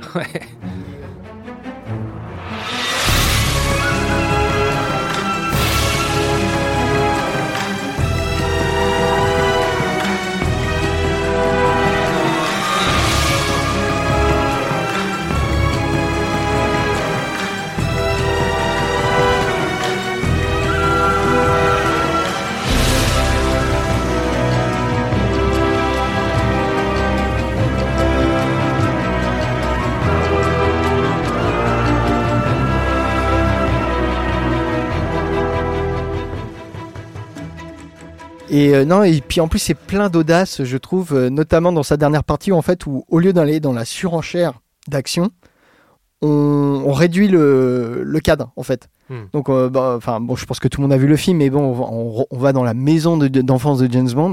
Donc, il y a un petit euh, manoir, tu vois, mais, Un petit. Bon. mais là, on est dans, un, dans une plus putain d'action qui est un peu plus brutale, qui fait plus un peu penser dans l'esprit les chiens de paille, tu vois, enfin. Bah, on, va, Euh, on, va, on va y revenir On va y sur la revenir, fin. ouais. On va y revenir sur la fin. Mais- Toi, Ilan, qu'est-ce que t'en as pensé alors de Ouais, Skyfall moi, moi, que du bien, je vais pas dire du mal, mais c'est vrai que Skyfall, c'est un peu le mythe du phénix, puisque ça commence par la chute de la mort symbolique de James Bond et qui après va, va renaître de ses cendres, comme si un peu Quantum of Solace avait sonné le glas Hmm. du, euh, du James Bond qu'on avait vu euh, renaître sous les traits de de Daniel Craig et qu'il re- ressuscite à la fois effectivement avec, avec panache, avec, avec éclat, même si on, on sent que bon, cette, cette mort symbolique, euh, ça l'a pesé, hein, le, le, le petit James. Il est, il- voilà, c'est pas quelque chose qu'il a, qu'il a bien vécu, mais euh, voilà, c'est, c'est, tout ça. C'est, il y a quelque chose d'à la fois euh, très funeste, crépusculaire, Ouais. qu'on sent par euh, C'est ça. à la fois cette tonalité qu'on sent dans ton film, mais mais c'est très beau. C'est-à-dire que c'est ce, cette espèce de contradiction entre quelque chose de crépusculaire mais d'extrêmement beau. Et, euh, c'est ça que j'ai trouvé euh, que j'ai trouvé absolument brillant dans dans, le film. C'est toute la portée symbolique de, de, de Skyfall parce que Skyfall c'est un film qui fonctionne à différents niveaux en fait. C'est pas juste une, c'est pas juste l'épisode an- anniversaire. C'est au niveau de la symbolique, au niveau de ce qu'il raconte, au niveau de, ce qu'il sous-entend, c'est extrêmement fort. Julien, tu parlais tout à l'heure justement de l'évolution du personnage de, Daniel Craig en Casino Royale. C'est un bébé, Quantum of Soleil, c'est un ado. Donc oui, il passe de, l'enfant euh, de l'enfant turbulent à, l'ado grincheux, euh, insupportable, ingérable. Et là, dans Skyfall, il devient un homme. Il y a ce, il y a ce moment euh, que je trouve très bien, très, très bien écrit à la fin- vers la fin de Skyfall, ce dialogue entre le personnage interprété par Albert, Albert Finney et, euh, et M, Judy Dench, où Albert Finney dit bah voilà, là vous voyez euh, cette cave là, euh, c'est cette cave dans laquelle James s'est s'est réfugié pendant deux jours juste après la mort de ses parents, et quand il en est ressorti, ce n'était plus un enfant. Hmm. Et à la fin de Skyfall, à un moment donné, justement à la toute fin, James Bond retourne dans cette, euh, dans, cette cave et il en ressort. Et on sait que quand il en ressort, c'est plus le James Bond qu'on connaissait avant. C'est James Bond l'homme. C'est effectivement, on revient, c'est la boucle est bouclée, comme tu disais, Julien. On revient en James Bond qu'on connaissait au, au James Bond originel, presque, presque minéral. Et je trouve que cette manière de d'allier à la fois, euh, je vais pas dire la tradition et la modernité, mais de justement de jouer euh, sur, sur tous ces, ces sous-textes et aussi la manière dont on reprend des figures un peu euh, classiques de, de James Bond, à travers, à travers notamment le méchant de, de Silva, à travers des petits clins d'œil, etc. Euh, je trouve que c'est aussi beaucoup à mettre au crédit de John Logan, le scénariste. Euh, John Logan, pour ceux qui ne le connaissent pas, il a participé au scénario de- d'Aviator, de, Gladiator, Rango, bon, Alien Covenant, mais ça, on ne va pas en parler. Mais surtout, c'est le créateur de la série Penny Dreadful.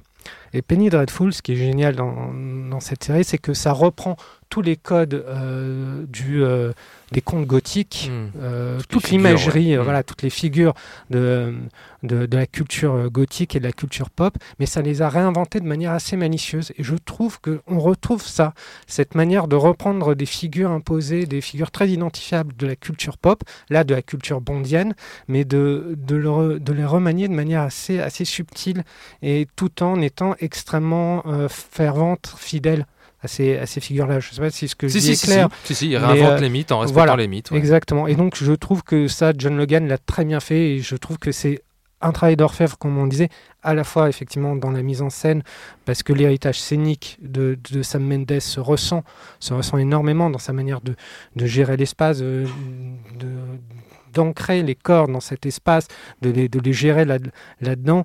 la photo de Dickens qui est juste sublime. Qui, qui surpassé, donne, euh, qui donne un, un cachet au film absolument incroyable. Et euh, c'est cette dimension cinématographique Ouais. moi, qui m'a pris en, en pleine face, qui m'a, qui a été, euh, qui a été assez, assez incroyable. Et, euh, et je pense que là, pour le coup, on peut vraiment dire, bon, là, je peux le dire, classieux pour la mise en scène.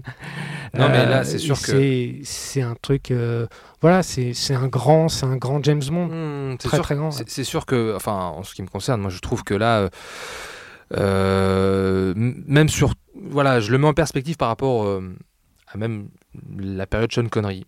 Pour moi, James Bond n'a jamais été autant iconisé dans Skyfall. Hmm. Enfin, tu vois, Ouais, jamais autant au- de façon aussi Iconisation, forte, quoi. ça fait partie de la franchise. hein, Oui, mais euh, là, vraiment, je trouve que. Parce euh, que c'est le sujet qui s'y prête aussi. Comme je t'ai dit, on a une sûr. mort et une renaissance. euh, Mm. Et euh, d'ailleurs, tu parlais de. Toi, tu parlais de l'histoire de la cave. Mais ce qu'il y a, c'est que tu vois, c'est au début de Skyfall. Donc, tu as James Bond qui tombe dans l'eau. Mm. Et à la fin, euh, quand il y a, avant qu'il aille sauver M, juste avant, c'est qu'en fait, il, bah, il tombe dans la glace et il en ressort encore. En fait, c'est bah, chute et euh, remontée, en fait. Mm. C'est euh, naissance et, et renaissance, en fait. Enfin, mort et renaissance. Et donc, c'est pour ça que je pense que peut-être que ce, cette iconisation, euh, tu la ressens d'autant plus, en fait. Non mais à, chaque moment, je veux dire, il y a, à chaque moment, c'est, c'est, il est à l'écran, c'est, c'est voilà, c'est une icône, c'est, euh, il y, a- il y a- il y a tout effectivement en termes de, de corps dans l'espace. Il est là, il est présent. Hmm. Euh, la mise en scène est au service du personnage. Et, et je vais pas que référence. Je vais un petit peu vite en besogne. Euh, Pierre, on va te donner la parole dans un instant, mais je fais pas que référence à la scène finale où on le voit sur le toit en Hmm. train de dominer euh, Londres. Je veux dire, elle- elle- cette image-là aussi est forte, mais au-delà de ça, à, à tout moment dans le film, Bond est euh, magnifié, quoi, je trouve. Mm. Pierre, excuse-moi. Non, euh, je t'en prie.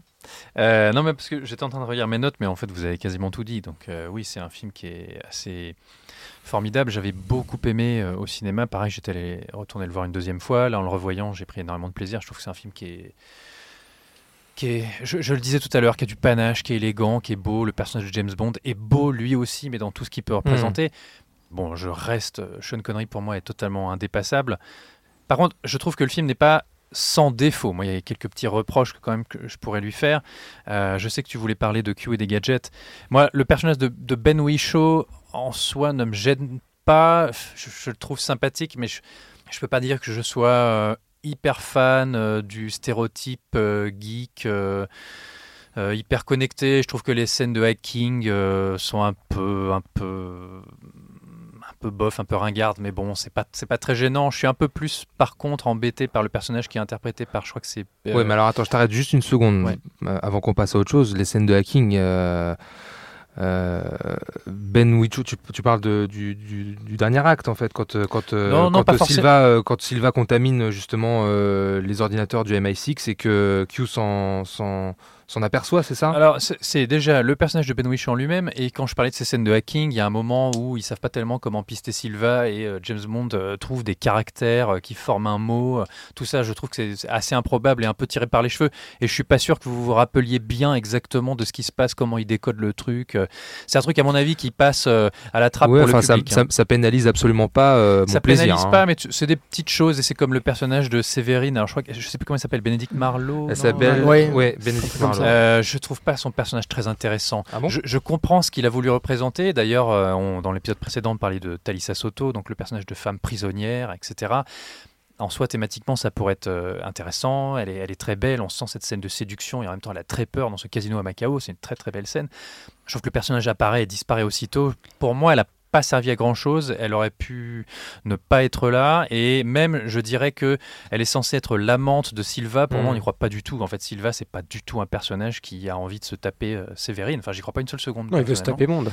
Et, euh, et je, je trouve que ça c'est assez dispensable. Et voilà, il y a deux trois petits trucs, mais après bon, c'est des détails qui ne gênent pas cet Oui, ensemble du film qui C'est comme fonctionne. son, son plan d'attaque à Londres qui est, son plan d'attaque à Londres qui est un peu bizarre. et un peu euh, farfelu finalement. Le mec mais- il fait un gros détour, il se fait prisonnier, il risque en fait de faire tout échouer. Bon, alors on pourrait dire c'est pour l'ego du personnage, mais au final il se faisait d'une diversion puis d'aller shooter M tout simplement à la salle d'audience. C'est moins, ça a moins de panache. Mais tout le reste en soi ne sert à Il rien. voulait lui montrer son dentier. pour embrayer sur le personnage de Silva, qui est un personnage que j'aime beaucoup, et on retourne sur la, la version pervertie de James Bond, son double maléfique, qui est une grande thématique qu'on retrouve dans Mm. plein plein de films de la saga. Euh, J'étais aussi un petit peu déçu, parce que moi je me rappelle avoir vu des images avant la sortie du film de Oui. cette île abandonnée, absolument extraordinaire. bah, qui est l'île de Battleship Island là. Qui, euh, qui est, qui est une île, de- oui voilà, c'est tourné en mer de. Oui, euh, bah, c'est euh, l'île qui était une mine euh, pendant la guerre euh, où ils étaient les Coréens, l'armée japonaise faisait travailler les, les- les les Coréens, et-. Et, qui a été abandonné euh, depuis. D'ailleurs, allez voir Battleship Island, c'est un film assez extraordinaire. Je trouve que ce décor est très impressionnant, mais ne sert à rien. Moi, je, je trouve que pour le coup, Sam Mendes ne fait rien de ce décor, alors que c'était extrêmement prometteur. Et moi, quand j'avais vu ça, j'avais vu les photos de tournage, je savais pas qu'une pareille, île pouvait, une pareille euh, île pouvait exister. Et j'avais été un petit peu déçu à la sortie du film Bah, sur cet aspect Ah, précis. il il s'en sert symboliquement, c'est un écho de l'Empire britannique en Non, fait. C'est euh, La, la symbolique, je la comprends. Mm. Par contre, c'est pas ce que te raconte le film. hein. Le, le film te dit que Silva, en fait, avait besoin d'une base, il s'est Mm. approprié Oui, l'île. oui, bien sûr. Il a fait croire à une fuite de gaz et il a fait Mais bien partir sûr. tout le monde. hein. Mais là, tu vois, on est dans un film où l'Angleterre est menacée. En, en- comme le M- si le, M, le MI6 représente l'Angleterre et d'ailleurs euh, c'est un des James Bond où on voit le plus le drapeau anglais. Mais c'est ce que j'allais dire. J'ai l'impression que la partie Daniel Craig de la grande franchise James Bond, ce sont les films qui se situent le plus souvent en Angleterre. Et euh, donc, bah, tu as cette île qui est, euh, qui est justement liée d'une hyper euh, surindustrialisation d'un empire qui était florissant et qui s'est écroulé. Et donc, en fait, ce, ce monde qui est le, le repère de Silva, donc qui est le monde de Silva, c'est un personnage qui est détruit. C'est un personnage qui faisait partie du MI6, donc qui faisait partie de l'Angleterre et qui veut euh, détruire, bon, et qui veut se venger de M, Qui mais faisait qui, partie du MI6, mais qui n'est pas un Anglais, qui est un étranger. oui, qui est un étranger. Ouais. Mais c'est comment dire, il veut détruire l'Angleterre, il veut détruire M, donc il, euh, il veut il veut détruire le monde en fait, parce que ce personnage, bon, c'est vrai que j'en ai pas encore parlé, mais pour moi Skyfall c'est peut-être le plus le film de Sam Mendes le plus nolanien, en le sens où quand même le film est, est- est- marche beaucoup sur le modèle de The Dark Knight. Oui, c'est ce qu'on a beaucoup entendu tout le monde l'a- entendu ça, Tout le monde l'a vu. Je sais Et pas. euh, bon, c'est c'est un Joker, euh, mais qui a sa propre identité, heureusement, et qui a son. euh, comment dire, qui arrive à exister au-delà de la référence ou du modèle qui, dont lequel il s'inspire. Euh, parce que là, on retrouve vraiment un personnage à la fois bizarre, inquiétant, avec un quand même un côté, un aussi. côté charmeur, un côté euh, mais et puis euh, une. Bah, alors, une- je me, permets de te, je, te- je me permets de te couper, mais euh, Barbara Broccoli, donc la productrice, Mm. dit carrément, euh, par rapport euh, sur le personnage de Silva, il restera le meilleur méchant qu'on ait jamais eu car il est complexe, sexy, dangereux. Meilleur Ouais, bon. méchant qu'on ait jamais eu. C'est ce Mais que- écoute, Ouais, mais bien bon, qu'elle fasse des déclarations Oui, à la après, presse. euh, après ça, on s'en fout qui c'est le meilleur, qui c'est pas le meilleur, c'est peu importe. Enfin, ça, ça, c'est c'est stérile en fait comme discours. C'est euh, juste un bon personnage. Mais Point. tu vois, Ju- Julien, sur le côté agent du chaos, je comprends ce que tu veux dire, mais c'est un personnage qui est quand même. Enfin, que M soit le symbole de l'Angleterre, je sais pas, parce qu'on est vraiment purement dans la relation incestueuse, dans la volonté de tuer la mère. En fait, tout son plan, ce n'est que tuer M Ouais. suite à une trahison. Hmm. Donc voilà, est-ce que c'est l'image de Ouais, mais l'homme les- qui veut les- faire les deux chuter sont pas compatibles. symboliquement? Je, je- je ne sais pas. Par contre, le personnage de Silva, c'est sûr que déjà Javier Bardem, c'est un excellent acteur, qu'il amène cette espèce d'étrangeté avec ce visage quand même très particulier. Hmm. Et euh, alors pour la première fois, une approche. euh, alors bon, c'est vrai que la- la- disons que l'homosexualité traitée chez James Bond comme une espèce de déviance qui rend les personnages bizarres et inquiétants, on avait déjà connu ça, notamment dans Jamais plus jamais, dans une, une scène absolument abominable.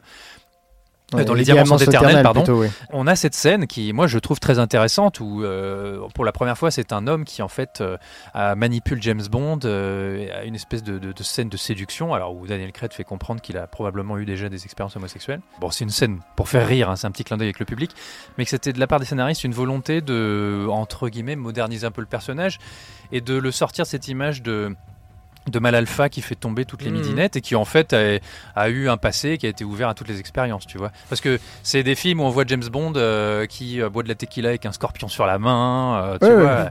Ils sont dans une autre vision du Ah, personnage. c'est ce qu'on fait, c'est ce qu'on fait nous à chaque fois. hein. Euh, ouais. Et ouais, ce ouais. personnage de Silva, donc il y a ce détour qui moi me paraît bon totalement gratuit, mais l'image est cool. Finalement, ils sont dans l'espèce de représentation à la Hannibal, à la Hannibal Lecter, où il est dans sa cage et puis il enlève son dentier, il montre une forme de monstruosité de son Mm. visage qui est quand même une caractéristique assez spécifique des méchants de James Bond, quelque chose qu'on aime bien retrouver et qui là pour le coup euh, machin, comment il s'appelle Forster euh, Mark Forster. Mark Forster trou- trouvait ça euh, respect, s'il te plaît. Forster trouvait ça ringard. Là, on a Sam Mendes qui amène ça de manière intelligente et efficace. Et, avec, Et- avec et- une émotion en fait. C'est parce qu'on. C'est hyper casse-gueule, hein, là- pourtant. parce que là, on, on- on souffre pour lui en fait. Ouais, C'est le le on de est- dire. là, on est presque en, on est à ce moment-là, on est presque en empathie avec ce personnage ça, qui a, qui a été trahi, qui a été, euh, Ouais.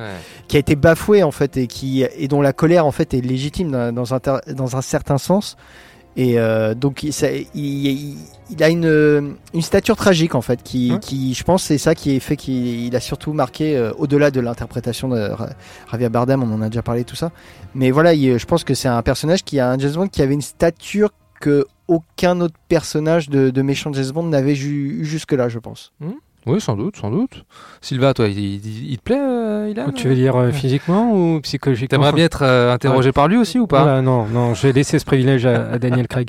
Non, mais c'est vrai que c'est un, personnage extrêmement intéressant pour, pour, tout ce qui est, pour tout ce qui a été dit. Puis la, la dimension oedipienne qui, euh, Mm. qui, Ouais. euh, de sa relation avec M est aussi, aussi très, euh, très intéressante.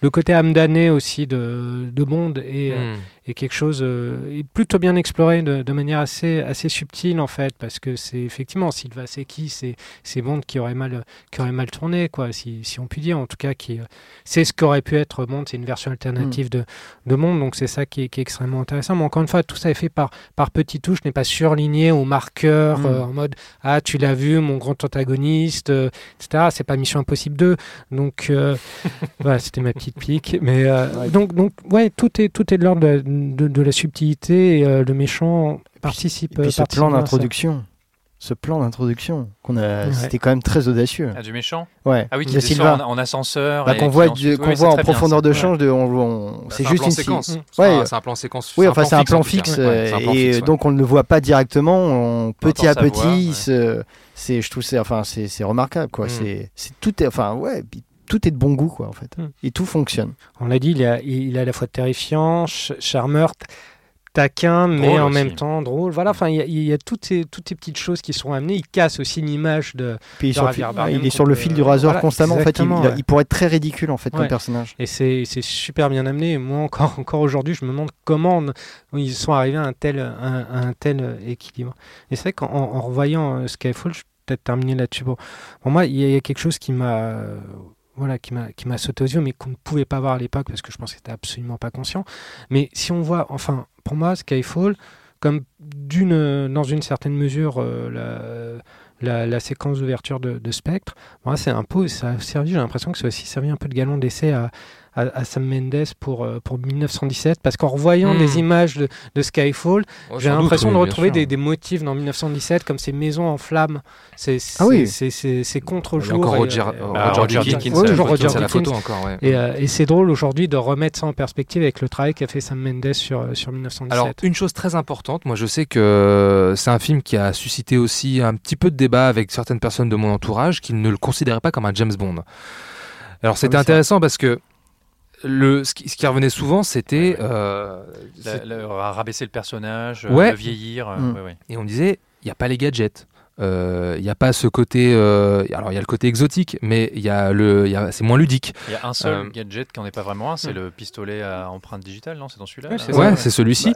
Mais euh, et je disais, mais, mais dans Casino Royale ou dans Quantum of Solace, il n'y avait pas non plus pas de de. gadget- y a pas beaucoup de gadgets. Il n'y en avait Bah, même pas. Enfin, Bah, le, le problème de. à part le défibrillateur dans la, la, la Aston Martin dans Casino Oui. Royale, mais c'est Ouais, même pas un gadget. C'est, c'est, Mais bah, le problème, c'est qu'on est arrivé dans une époque euh, où euh, la technologie euh, qu'on a, en fait, euh, était, les, gadgets que, que James Bond avait avant, en fait. Hmm. Même si.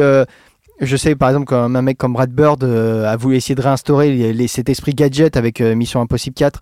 Bon, je pense qu'on en reparlera euh, plus tard avec Spectre ou avec No Time to Die de, la concurrence avec les Missions Impossibles qui Mmh, sont bah un peu ça. devenues la, la nouvelle franchise James Bond euh, Mmh. qui, est, qui est un peu plus réussie sur certains points. Mais en fait, voilà, la période Daniel Craig, c'est des James Bond plus terre à terre qui ont enlevé une certaine fantaisie, comme disait euh, dans, on a dans Kingsman où tu as les deux personnages qui reprochent euh, euh, que les films d'espionnage c'est plus pareil. Avant il y avait un côté flamboyant, un côté où on s'excusait de rien, on s'amusait. Oui, là il y a, oui, je, je, je, je peux comprendre ça. Je peux comprendre qu'il y a des gens qui veulent retrouver ça dans le James Bond. C'est même moi j'ai envie de le retrouver. Mais voilà, la période Daniel Craig, ça sera ça. C'est son propre truc. C'est un, c'est, euh, un héros tout gris, euh, plein de nuances, euh, où il n'y a pas beaucoup d'espace pour la couleur. Mais moi, voilà, avec Skyfall, ça prouve qu'on on peut mettre du panache, on peut mettre du, du un peu de fun aussi, un Mm. peu d'e- d'exaltation. Et, euh, mais voilà, après, je pense qu'une fois que la période de Daniel Craig sera achevée, il faudra faire euh, autre chose. Mais ça, bon, encore, on pourra en y parler. reviendra, euh, on en reviendra avec la conclusion. Et puis on n'a pas vraiment de Bond Girl dans ce Skyfall. Eh Vraiment. ben, Bah, alors, alors, à part le père. Il y a, il y a Ah, ou- Monet Penny, on ne sait pas encore que Oui, c'est, on le découvre à la fin. voilà. Et euh, moi, je parlais de la donc, le personnage de, euh, de Séverine que mais je trouve pas très réussi. Oui, mais t'as pas de Bond Girl qui Non, non, mais suit ju- depuis justement, le début. Je parlais du personnage de Séverine que je trouve pas très réussi. Moi, j'aurais bien aimé qu'on développe un peu plus Bien la sûr, relation ouais. avec Monet Penny. Moi, je trouvais qu'il y avait un, un duo, une alchimie qui fonctionnait bien entre les deux acteurs. Et je suis un petit peu déçu. Ça, ça aurait dû être développé dans la suite, en fait. Ouais, je- bon, ça, on y Enfin, ça, aurait ça aurait dû se développer en fait sur le Bah, tout, dans- tout le reste de la franchise. Oui, alors on verra ce que ça donne dans No Time to Die, mais. euh, Et qu'on a vu. Et qu'on a vu, mais dans Spectre, en tout cas, Mm. elle, en- elle gagne encore plus de, de place. Ah oui, non, mais Oui, elle gagne plus de place, mais je trouve qu'elle gagne pas plus de- d'intérêt en fait. Parce que c'est Ah. c'est à la fin quand même. Enfin, il, il termine son arc en un film en fait. Elle a une petite mission au début. oui. On la voit vite fait à Macao et à la fin du film, elle dit non, mais en fait, je vais rester dans un bureau, ça me va mieux. Ah non, mais il y a une scène de un séduction entre les deux aussi qui est très intéressante Oui, où oui, euh, oui. elle joue la dominatrice et euh, J'aurais aimé que ça aille plus loin, surtout Mm. que c'est la première fois qu'on en voit vraiment plus sur Monet Penny. On apprend son nom. Voilà. D'ailleurs, Mm. c'est un film où Yves. il, Yves, c'est un film où il balance tous les noms. hein. M, euh, elle s'appelle Emma. Alors, c'est- très intéressant parce qu'effectivement, euh, en termes de personnages, donc on a Ralph Fiennes, euh, qui, Mallory. Mallory, qui sera donc euh, le futur M, Naomi Harris, Ben Whishaw. Et il y a quelque chose, alors on, on y reviendra dans Spectre, mais il y a quelque chose qui, qui, se, qui se construit autour de, de James Bond avec tous ces personnages-là. Et moi, ça me plaît. Bah, le panthéon classique des personnages de James Bond. Non, je, pas, pas dans. Pas dans- oui, alors. euh, Q, oui. M, qui est un homme. euh, oui, mais qui, Money a- Penny. qui- qui, dans la franchise d'habitude restent des personnages très secondaires Ah oui, qui oui, oui. ont leur scène, D'accord, d'accord. À leur bien place. sûr, qui ont bien une, sûr. oui, qui ont une place Et très définie. Là, il y a. euh, on en reparlera dans, dans Spectre, mais il y a, une, il y a un- comme un team-up, si tu veux. La euh, famille. Voilà. Mm. Euh, je, je voulais juste euh, dire un dernier tous. truc et après je, je vous laisse tranquille. Euh, non, après, il y a des après, tu questions. t'en- après, tu C'est le donc le film où David Arnold n'a pas composé la musique. Ouais. Eh Oui, oui, Thomas et, Newman. et Sam Mendes a ramené Thomas Newman, qui je trouve euh, signe Excellente une, compo euh, aussi. Ouais, super compo. Il y a des morceaux qui fonctionnent très très bien, notamment pendant cette poursuite à Istanbul.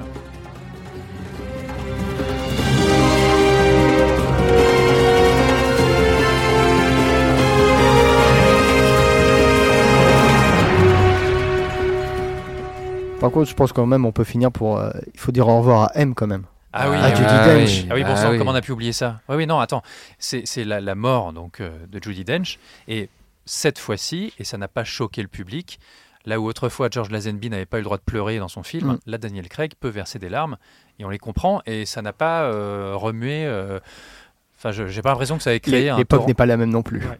Ouais, l'époque n'est pas la même, mais, mais cette scène est très touchante. Et Mm. c'est vrai que Ouais. c'est un personnage qui finalement est associé aussi à des mauvais films. Mm. Et pourtant, on est ému par la mais elle aura disparition marqué. de. Alors, même si. Elle euh, ouais, temps, pas- moi, j'aime pas trop la, la période Brosnan, mais. euh, elle c'est quand même le M dont tout le monde Ouais, se ouais, souvient aujourd'hui. C'est, euh, C'était important. Et puis en plus, elle meurt dans le, le caveau familial. Exactement. Dans les premiers films de Brosnan, elle, elle joue pas beaucoup, tu vois. Ça reste encore un personnage très secondaire. Et pourtant, c'est quand même le seul personnage, le seul élément que la, la période de Daniel Craig a repris. Hmm. C'est pour, faut, faut, Et- faut voir l'impact quand même que ce que Judy Dench a, a eu quand même sur le, la conscience collective. finalement, c'est peut-être le, le plus gros échec de toute la carrière d'espion de Bond. En fait, au final, il n'a pas réussi à sauver sa, Mm. Ça- sa, mère euh, symbolique. mère symbolique, Voilà, Exactement. Alors, de... on va commencer avec... euh, Ouais, on va commencer avec celle-ci. Quelle arme Bond utilise-t-il pour tuer Silva? Le, Bah, pas le, le fusil, couteau. le couteau, oui, le couteau. Il plante le couteau dans le dos. Ouais. Dans quel pays Bond conduit-il M dans l'Aston Martin En Écosse. En Écosse, ouais. Five, en Écosse, effectivement. Quel objet Money Penny utilise-t-elle comme arme dans le casino de Macao? Ah, la mallette, la, La mallette mallette en métal. Oui, la mallette. La mallette pleine d'argent. la Ouais, tu parles d'armes, oui. Ah bah c'est la Ah, question, quel- c'est pas c'est moi. un hein. objet. C'est ça- une arme contente. hein. c'est la question, c'est une arme. Moi, j'utilise pas mes valises comme ça. Ah. Est-ce qu'elles sont si remplies Est-ce que tes bourses sont pleines ouais, t'es valoche. Où Bond dire rencontre-t-il Q pour la première fois Au musée. Dans un musée. musée. Ouais, au- Alors, lequel euh, British Museum. Non, Ouais, National le Gallery. euh, National. Dans quelle Oui, bah ville oui, Silva se déguise-t-il en policier Bah, Ah, ouais, en Angleterre. Londres. À Londres. à Londres. À Londres, Ah, ouais, oui, j'ai pas entendu la question.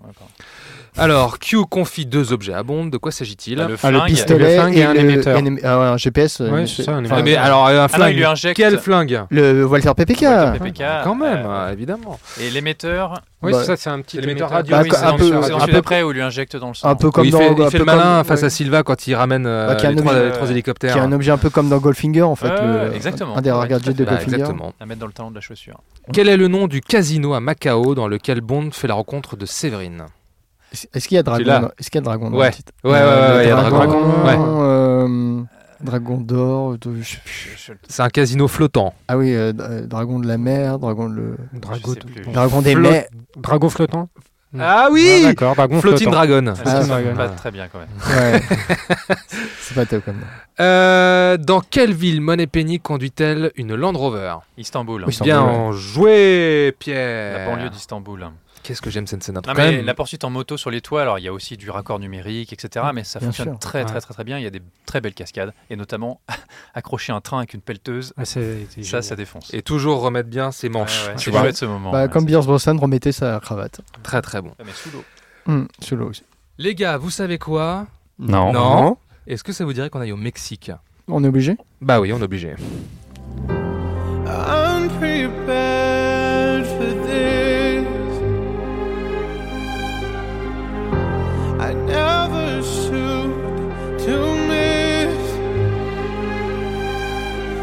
I feel like a storm is coming. If I'm gonna make it through the day, then there's no more use in running. This is something I gotta face.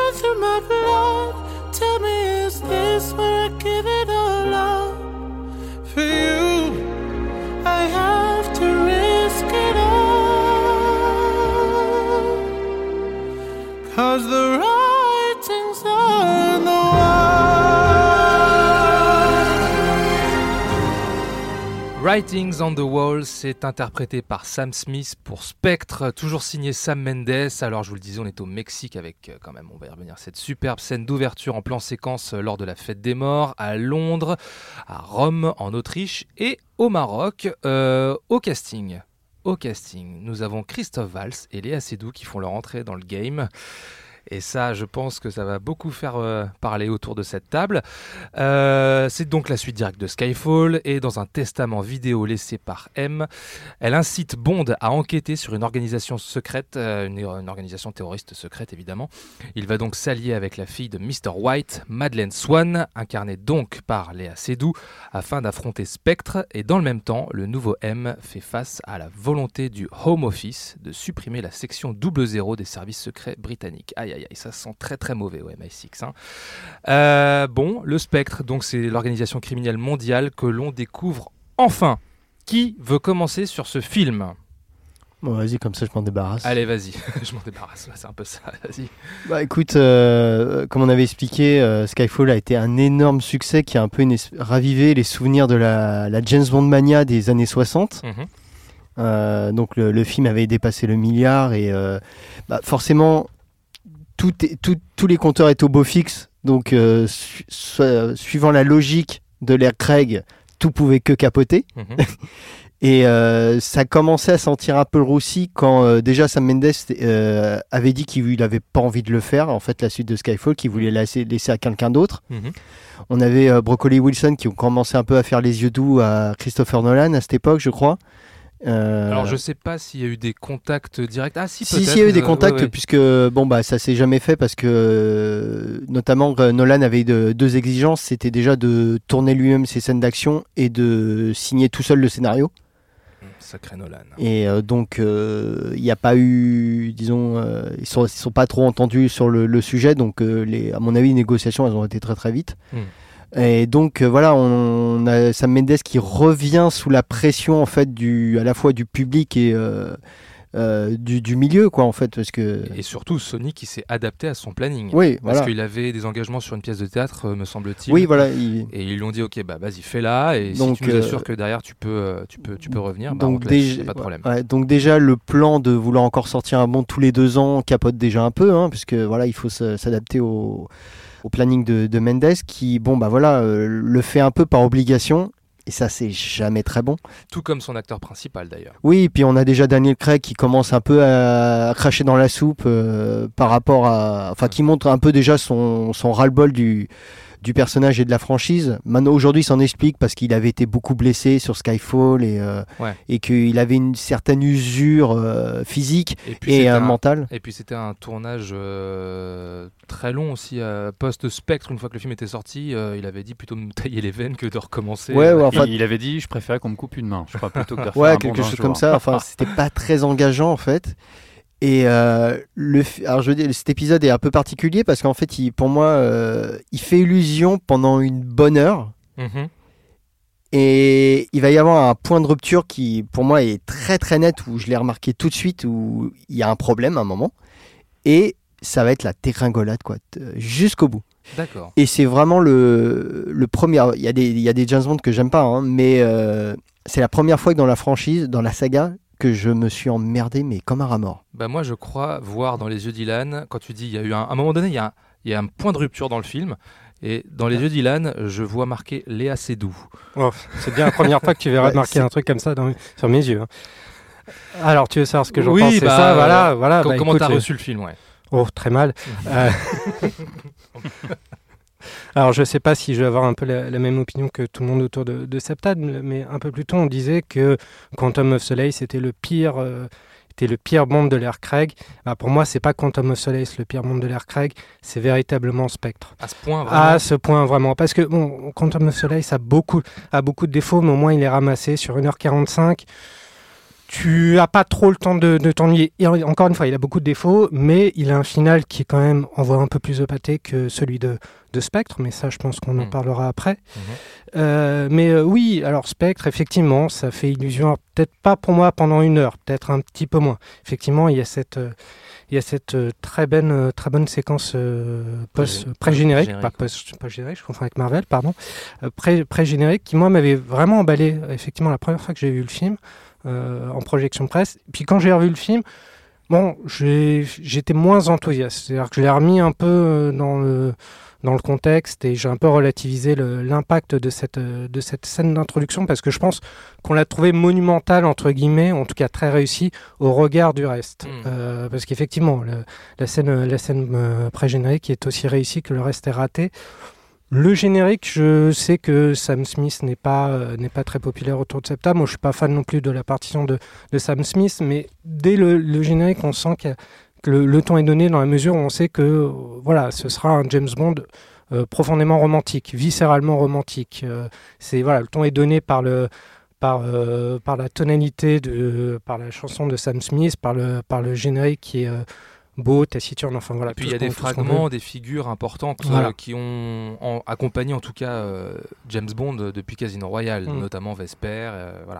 Mais c'était ce- cette volonté du, ro- du romantisme à, à tout prix aurait pu être une, un, très bon, un très bon cap à, à tenir. Le problème, c'est qu'en fait, le, tout le nœud romantique tient sur ce couple formé par, euh, par Daniel Craig et Elia Seydoux, donc euh, James Bond et, Madeleine Swan. Mhm. Le problème, c'est qu'on n'y croit pas une seule seconde euh, à cette romance entre, entre les deux. À aucun moment, on comprend pourquoi Bond est prêt à tout laisser tomber pour elle, après à se damner presque pour elle, parce que c'est une histoire d'amour qui, est- qui est à peine écrite, qui est effleurée.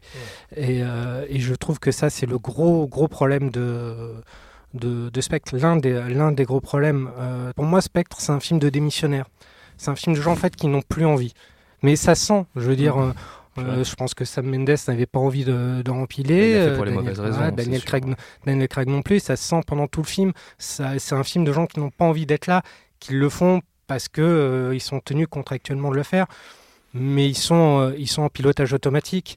Euh, pour moi, le film, euh, le, le film, pour moi, le point de rupture du film, ça va peut-être effectivement après, après Rome, après cette fameuse poursuite dans, dans Rome, qui est plutôt bien exécutée, qui est, Bah, qui est plutôt pas mal. Ouais, dès- en fait, dès, que, euh, dès, dès après qu'il euh, s'enfuit de la réunion du spectre, en fait. Pour Ouais, moi, c'est là le ça. point de rupture. En fait. Ouais, c'est dès qu'il passe par la fenêtre, c'est littéralement le point de rupture du film. Mais je trouve même que l'introduction du, euh, du spectre, euh, enfin du personnage de Parker Softwall, c'est est maladroite. Euh, parce que, ouais, bah non, je, je- je la le trouve toute pas si première apparition, moi je la trouve pas mal. Dans hein. l'assemblée, non, là, pour moi, je, Je- je je trouve trouve que c'est très bien ça. Mais Enfin, si tu veux, euh, moi je la trouve pas si bien que ça. C'est-à-dire qu'en fait, dès qu'il euh, dès qu'il dès qu'il révèle son visage, tout de suite je voyais plus, euh, je voyais plus euh, le boss du spectre. Je voyais Christophe Waltz, mais en mode je cabotine pour Tarantino. ouais, mais ça, c'est un autre problème, Christopher Waltz. Mais euh, voilà, je pense que le sentiment général, euh, pour moi, c'est ça. C'est que c'est un film où il y a une espèce de lassitude Hmm. qui, se, qui se ressent dans, euh, dans la mise en scène, dans la dans l'exécution du film, et qu'elle devient très conta- contagieuse et que le, le public la ressent tout de suite. Quoi.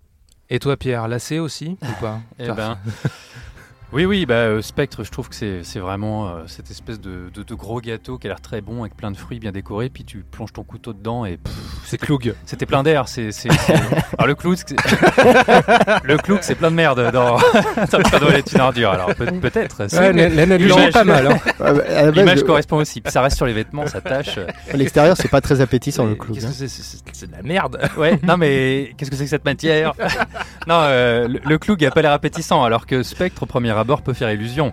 Euh, premièrement, d'un point de vue très personnel, euh, moi c'était quelque chose que j'attendais énormément, le retour du Spectre dans la franchise James Bond. Finalement, ça avait quand même énormément de panache. Autrefois, ces grands méchants, le Spectre, l'organisation numéro 1, numéro 3, etc., c'était super. Là, enfin, on m'a annoncé Spectre, c'est carrément le titre du film. On voit une pieuvre partout dans le générique, donc le symbole de l'organisation. Christophe Waltz, on va en reparler. Mais c'est quand même un super acteur euh, extrêmement solide qui peut jouer vraiment la malfaisance, euh, un personnage diabolique. Euh, moi, j'attendais de voir ce qu'il pouvait proposer dans le rôle. J'étais tout à fait séduit par son casting, je veux dire sur le papier. Mais, mais le gros problème de Spectre, c'est que passer cette scène d'introduction au Mexique, qui, bon, oui, elle est impressionnante. Après, je serais presque tenté de dire que si elle est très prenante et que l'action est bien foutue, il y a un côté un petit peu. euh, alors, je sais pas si c'est parce que c'était dans l'air du temps et que c'est une production Sony, mais il y a quelque chose de très Uncharted pour ceux qui ont joué au jeu, dans la manière de passer sur les décors qui s'effondrent, etc. Et je trouve que c'est presque une séquence qui fait pas totalement James Bond. Je, je trouve que ça fait un peu hors de la série dans l'esprit, mais après c'est très plaisant. La reconstitution, les figurants, la bataille en hélicoptère, alors qui est tournée à part, mais qui est recompositée dans la scène, ça marche très très bien, on n'y voit presque que du feu. Mais après, le problème de Spectre, c'est que oui, c'est un film euh, où les gens ont démissionné, mais c'est surtout un film sans âme. c'est un film aussi que je, je qualifierais de très bourgeois. Et j'entends par là que si Skyfall avait beaucoup d'argent, beaucoup de panache, une très belle photo, et qu'à l'écran on voyait les moyens, mais tout ça au service d'un film qui nous prenait aux tripes, là je trouve que tout ce débordement de moyens, cette espèce de, de raffinement un peu faux, ça fait euh, pub euh, extrêmement coûteuse qui ne raconte pas grand chose en fait. Il y a vraiment, je trouve, un, esprit euh, fi- film de riche, film de bourgeois, film de caprice. Puis pour parfum. C'est quelque chose de totalement artificiel et c'est un film qui ne prend jamais. La sauce ne prend pas. Voilà, pour rester dans les métaphores culinaires, puisqu'on a commencé là-dessus. Et euh, Et fécal, n'oublions pas. voilà, et métaphore fécale. J'essaierai d'en trouver une ou deux euh, un peu après. Après, bon, on va essayer quand même un petit peu de défendre ce qui est défendable. Il y a des bonnes idées par-ci par-là. On parlait de l'introduction de Christophe Valls, donc ça, ça vient quand même relativement tôt dans l'histoire où James Bond arrive en Italie. Suis à peu près au bout d'une heure. hein. À peu près au bout d'une heure, heure, ouais, bah, le Ouais. film dure euh, Et deux six heures et demie, six heures. Il est très long. hein. Un film de deux heures et demie. ouais. il débarque dans cette, euh, dans cette réunion à Rome. Et puis ensuite, donc, euh, il fait sa petite vanne, la salut, je suis Mickey Mouse, et il rentre euh, dans la réunion. Et alors moi, l'introduction de Christophe Valls, je la trouve super. Autant le personnage, je le trouve complètement raté, et on va vraiment s'attarder ensuite sur son rôle dans le film, parce que c'est assez scandaleux. Mais moi, ça, ça fonctionnait très bien, cette assemblée, euh, ah bon, avec toujours un petit peu la vision de euh, qu'est-ce que c'est le spectre vu par un enfant de 10 ans. Hein, euh, ha, ha, ha, on a vendu des faux médicaments, Mm. on vend des armes. Bon, c'est un peu ringard, mais ça, c'est un, un poncif de la série presque depuis le début. Et lui, il arrive totalement plongé dans l'ombre. On n'entend jamais sa voix. En fait, il fait venir quelqu'un et lui chuchote un truc à l'oreille. Je trouve que c'est C'est super. pas mal, Ça- c'est pas mal. c'est Ça, pas mal. franchement, le cerveau de l'organisation, le mal et tout, ça marche bien. Bon, tu- ensuite, tu- Dave, tu, euh, tu Après, retardes euh, ce que t'attends en fait. Dave Bautista débarque euh, Inks. dans le film. Mm. Euh, on va reparler de lui aussi. Bon, s'en- s'enchaîne ensuite une course poursuite dans les rues de Rome euh, à coups de, de, de Ferrari. Ça, il a une Ferrari, Non, une, Lamborghini. Martin, Ouais. une, euh, Non, bah, Dave Bautista, pas. ah, Dave pas- Bautista, pas- oui, pas il Bond, a une voilà. Lamborghini, ouais. Mm. Lamborghini. Elle est pénible hein, quand même. Eh, Bah, elle, est, elle est- Elle est- Elle est pas mal exécutée, mais elle est bien exécutée, mais en fait, on est sent hein. absolument rien. Ouais, molle en fait. C'est là que pour moi, j'ai j'ai commencé à me dire, mais attends, il y a un problème là. Enfin, je comprends pas en fait. C'est- pas la grosse seule scène d'action qui est molle. hein. Bah, ils ont une seconde Et- poursuite où James Bond est à bord d'un avion Ouais. et Dave Bautista est au sol, Dans, Et- dans la neige là? Ouais, dans la neige. Ouais. Et celle-là, je l'ai trouvée pas si mal. Alors, je parle pas de l'exécution forcément, mais je, je veux dire euh, dans l'idée. Parce que souvent, c'est James Bond qui est en voiture, poursuivi par des véhicules qui sont beaucoup plus impressionnants ou plus Mm. dangereux que le sien. Et là, pour une fois, c'était l'inverse et c'est lui qui arrive et défonce tout avec son avion. Bon, je dis pas qu'ils en font quelque chose de forcément excellent, mais dans l'idée, je trouvais ça cool. Ah, tu Parce vois. que honnêtement, je m'en souviens plus de cette scène. Pour, pour moi, on, on amorce la, la, la chute à partir du moment où, effectivement, Christophe Waltz se révèle et dit coucou. Et c'est le premier Oui. mot qu'il dit, coucou. Coucou, voilà, c'est Voilà. ça. Oui, oui, et, juste là, tu Ouais. dis que, en fait, le film est en train de lentement, mais sûrement dégringoler parce que t'es Et le coucou, spectre, c'est un truc voilà. qui va reprendre à chaque Voilà. fois. T'es le spectre, tu vois James Bond, enfin, tu te révèles à James Bond pour, pour la première fois et tu lui dis quoi? Tu lui dis coucou. Je fais, ok. Ouais, et, et- et là, tu sens le Christophe Waltz cabotin et tu sais qu'on va être sur toute autre chose. Moi, ce qui m'avait plu dans la. Pour sa défense, c'est dans le scénar. Enfin, je. C'est dans l'écriture du personnage, lui, Oui. parce que la métaphore du coucou, euh, on va revenir tout à Ouais. l'heure dessus, c'est quand même bien. Oui, c'est un peu lourdingue. C'est pas de sa faute. Oui, non, non, mais c'est pas, c'est même pas tant Christophe Waltz qui a, qui a blâmé parce qu'effectivement, c'est un super acteur et, et dans le rôle de, de, Blo- de Blofeld, il est, euh, il est absolument très bien. Enfin, je veux dire, il est logique, il est, il est cohérent, mais c'est juste qu'il est écrit avec les pieds. Mais euh, pour revenir, par exemple, sur la, sur la poursuite de, de voiture, effectivement, cette, c'est une, poursuite de, réalisateur de seconde équipe, on va dire, un truc extrêmement fonctionnel. Moi, le truc qui m'a un peu sorti de, mon, de ma torpeur sur cette poursuite, c'est qu'en fait, il y a une autre dynamique qui se, qui se construit durant cette poursuite. Et elle n'est pas dans la poursuite entre les deux bagnoles, elle est dans le dialogue entre Moni Penny et James Bond.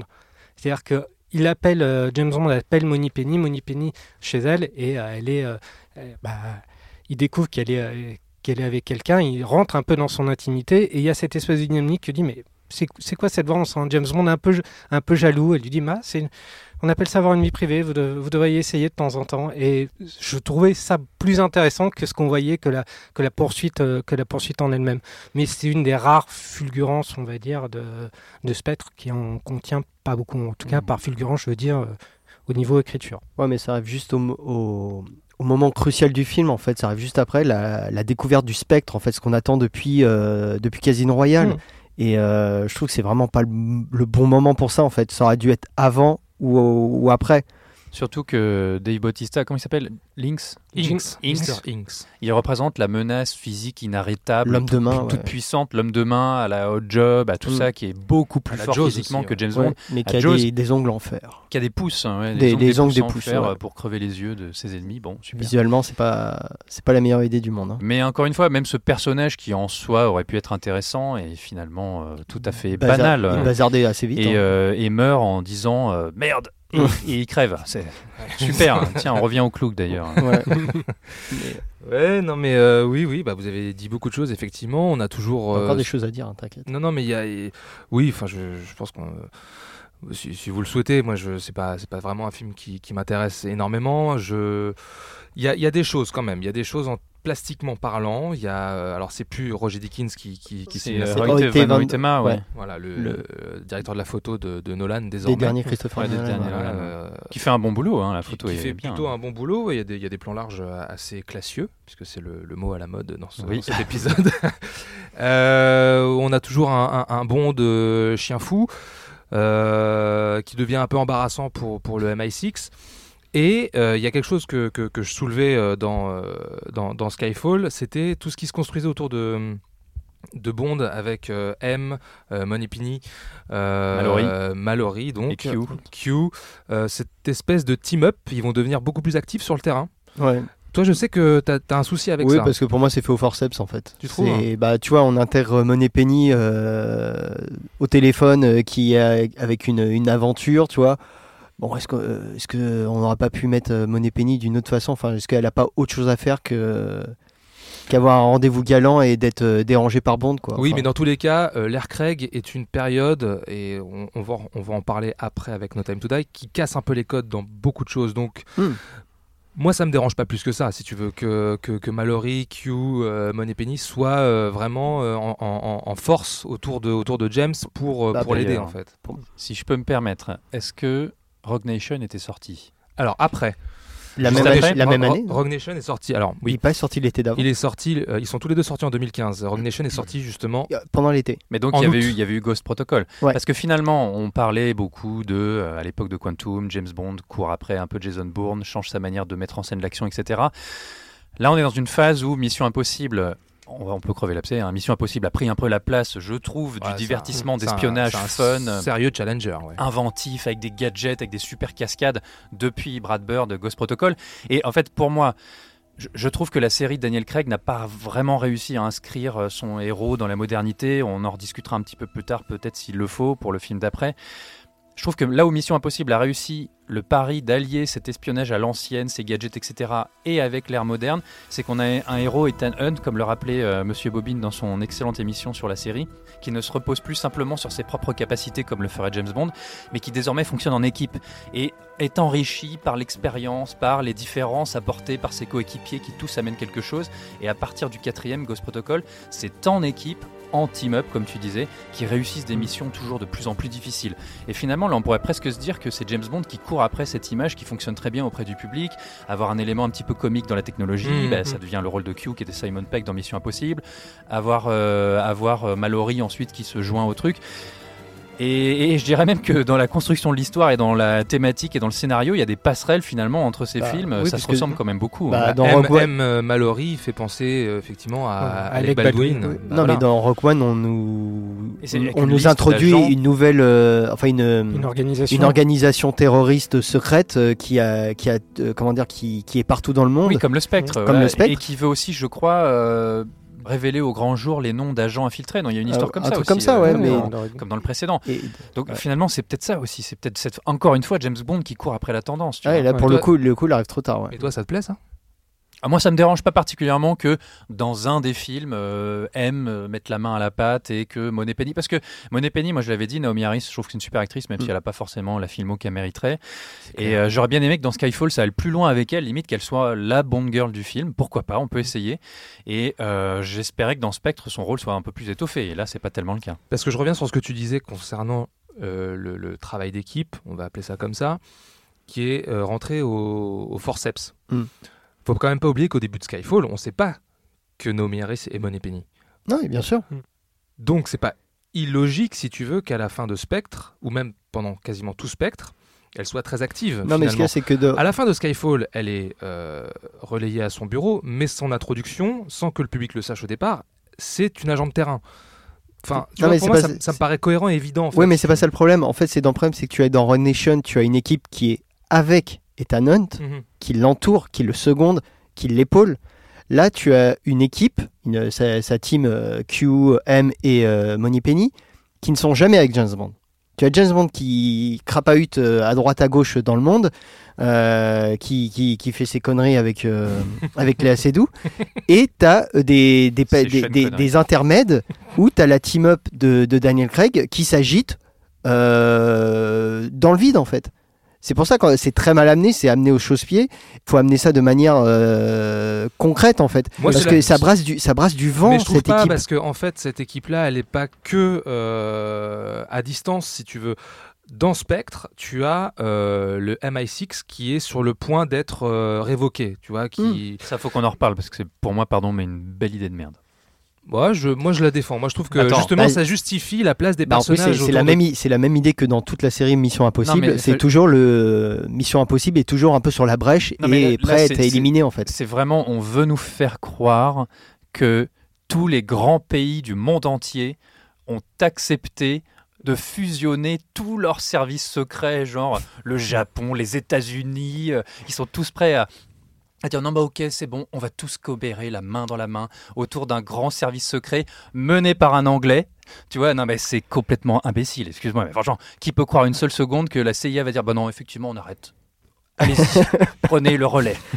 De toute façon, il y a- Voilà les clés.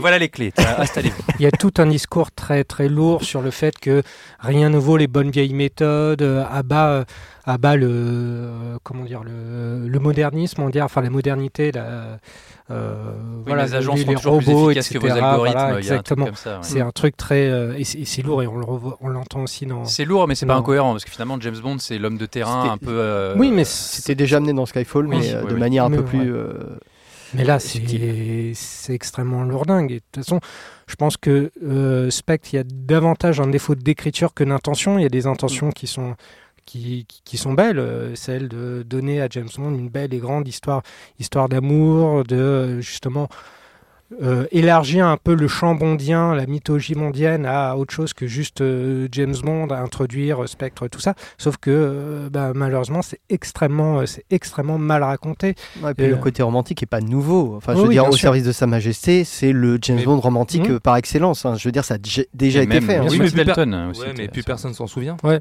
Il Oui, n'existe pas aux oui, yeux du grand d'accord, public. ce d'accord. film, en Au- fait. au- par rapport, euh, On en aux yeux des pour ciné- Philippe aux après. yeux des Mm. cinéphiles, mais oui, au grand public, oui, ça n'existe plus.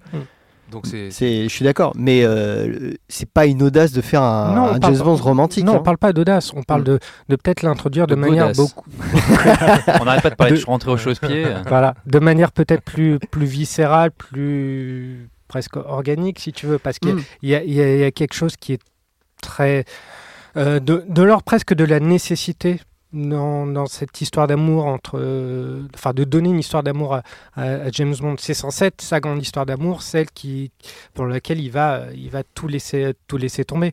C'est euh, revenir, c'est à la fois allier le, on en parlait euh, lors du, du podcast sur euh, sur Timothy Dalton, c'est le côté à la fois brutal mais aussi euh, mais aussi romantique. C'est renouer sur sur ce côté-là. Hmm. Peut-être on accentuant davantage le le côté romantique en l'assumant peut-être davantage, peut-être plus en l'assumant parce que je pense que on est aussi à une période où on a réussi à accepter beaucoup de choses de, de, ce, de ce James Bond de, de Craig et on voudrait aussi peut-être faire accepter ça, faire accepter le fait que c'est le dernier maillon de son côté humain, c'est ce qui manquait, c'était ce romantisme. bon.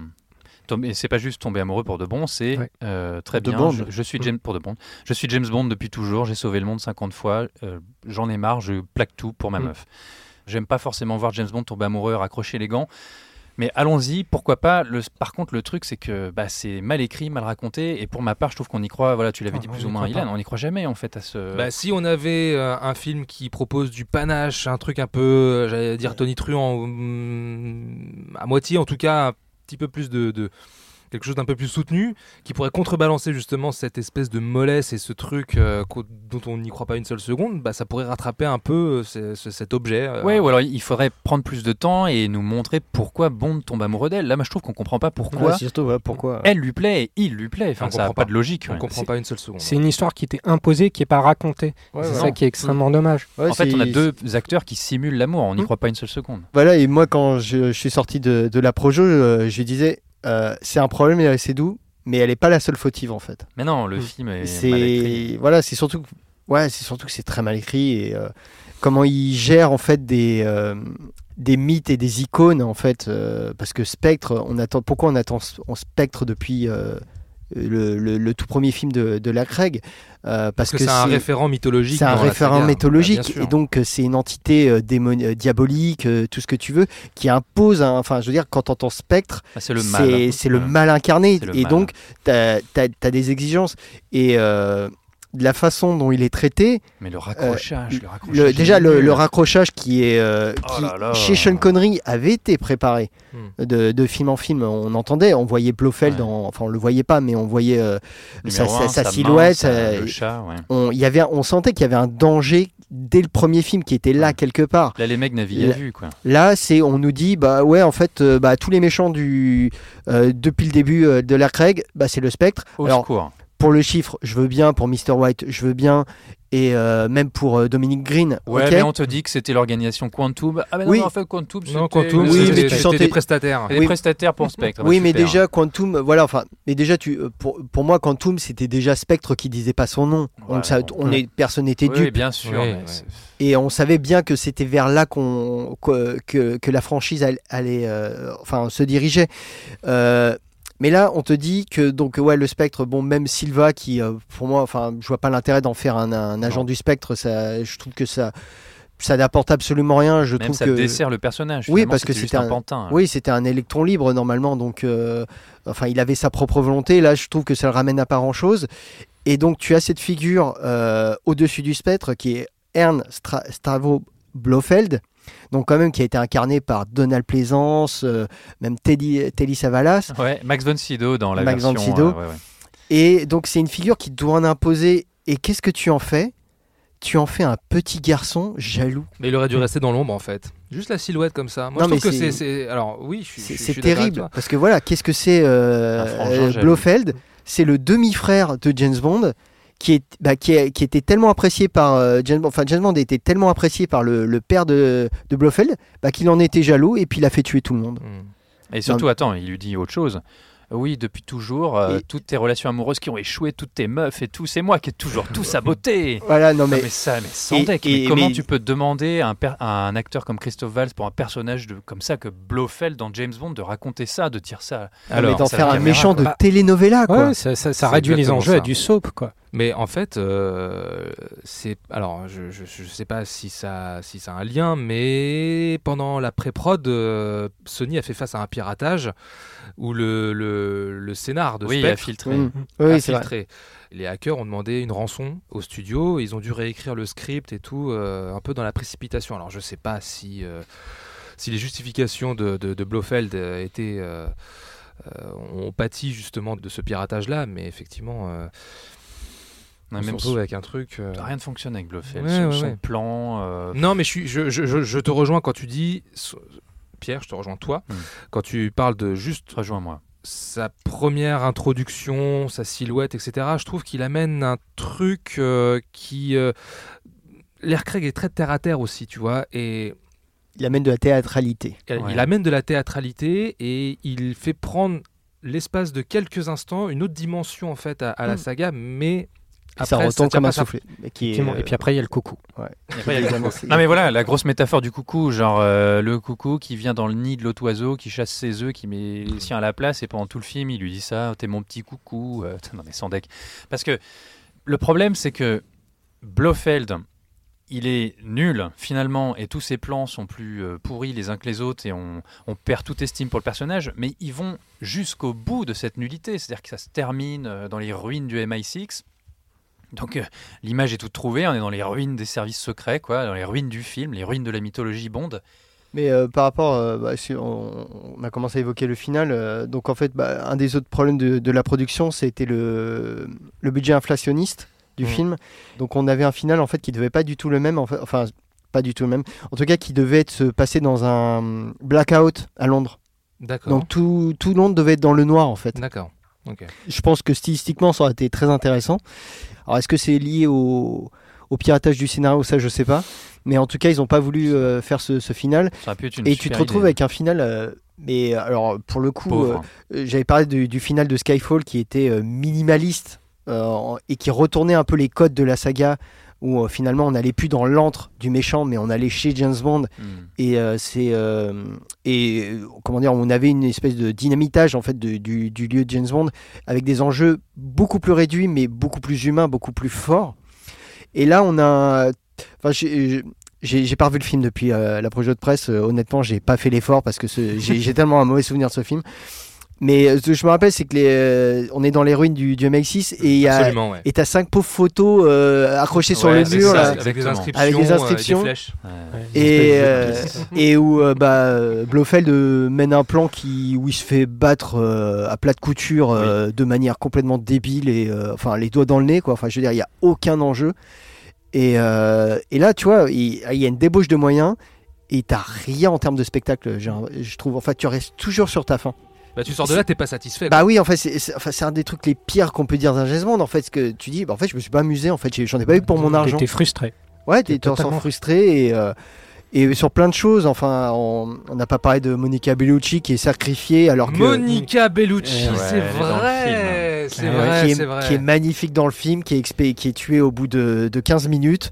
Et euh, bah ouais, et au lieu de donner, par exemple, moi je, je me suis dit à la sortie, mais attends, mais, je fais, mais pourquoi c'est pas elle la James Bond girl en fait Bah, elle a à peu près le même âge que Daniel Craig, ils iraient super bien ensemble. Parce qu'en plus, euh, on n'avait pas parlé, mais le, dimension, euh, le film a une dimension, enfin en tout cas veut avoir une dimension un peu euh, spectrale, Hmm. un peu euh, fantomatique. On a James Bond qui est déguisé en, en mort-vivant, en squelette. Mmh, des oui. débats, il y a toute une imagerie de la mort euh, qui est développée. Et Monica, Monica Bellucci, elle est, euh, C'est une veuve. c'est une veuve. Euh, quand elle rentre chez elle, il y a deux, deux tueurs, qui l'attendent. Il y a un carton au début du film qui dit les morts euh, survivent toujours. Ah, ou- exact. Il y Oui, a un voilà. truc comme ça. Oui, Donc oui, la, la mort est au centre du récit.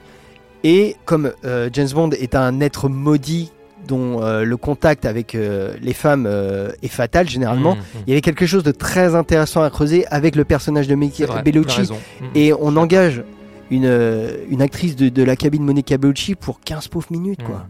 Je trouve ça. Enfin, c'est Oui, c'est un tel gâchis, c'est quoi. triste, C'est dommage. C'est triste, alors qu'en fait, on n'avait pas besoin du personnage de Madeleine Swan, mais bon, ça, j'en reparlerai un peu plus euh, pour le prochain film. Mhm. Voilà, Skyfall avait imposé une espèce de, de renouveau, parce que c'était ça la fin de, de Skyfall, c'est on, on est allé dans au tréfonds, on s'est noyé avec James Bond, James Bond est ressorti de, de l'eau, il, est, il, est, il y a eu une renaissance, bah, il faut aller vers la lumière, et là, on a un ton qui est encore plus moribond, mais comme euh, bah, en fait, tu as lâché le mot, euh, Thomas, il n'y a pas de panache. Mmh.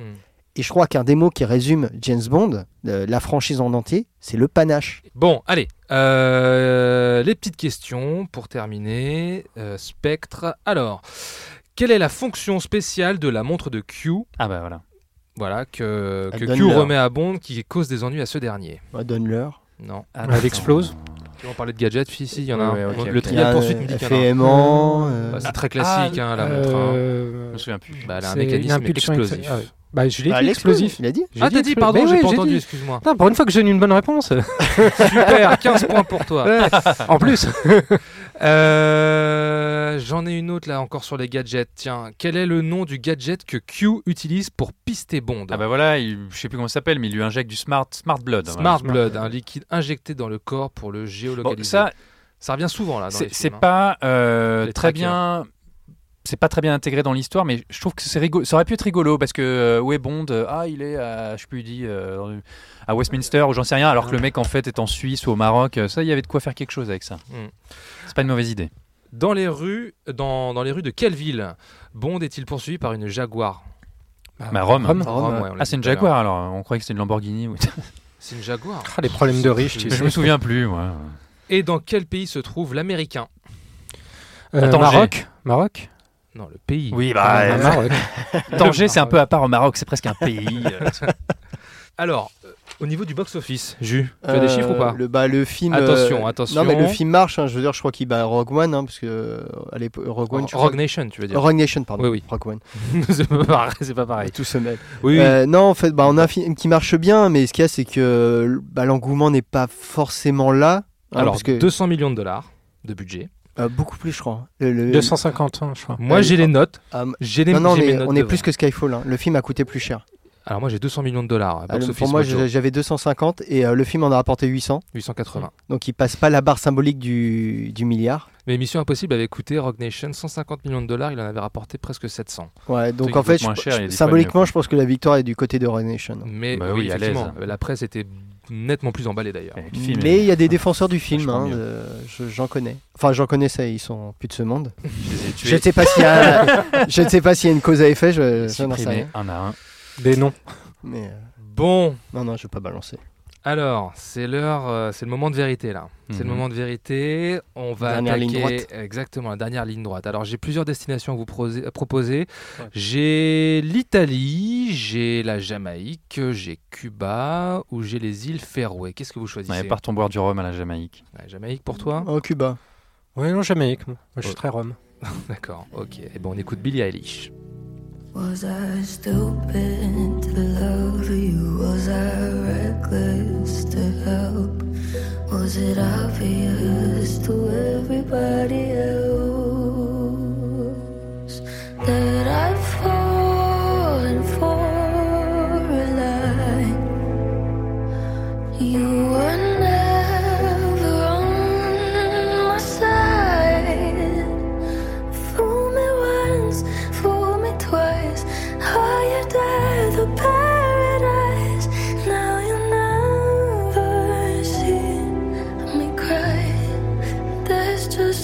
time to die.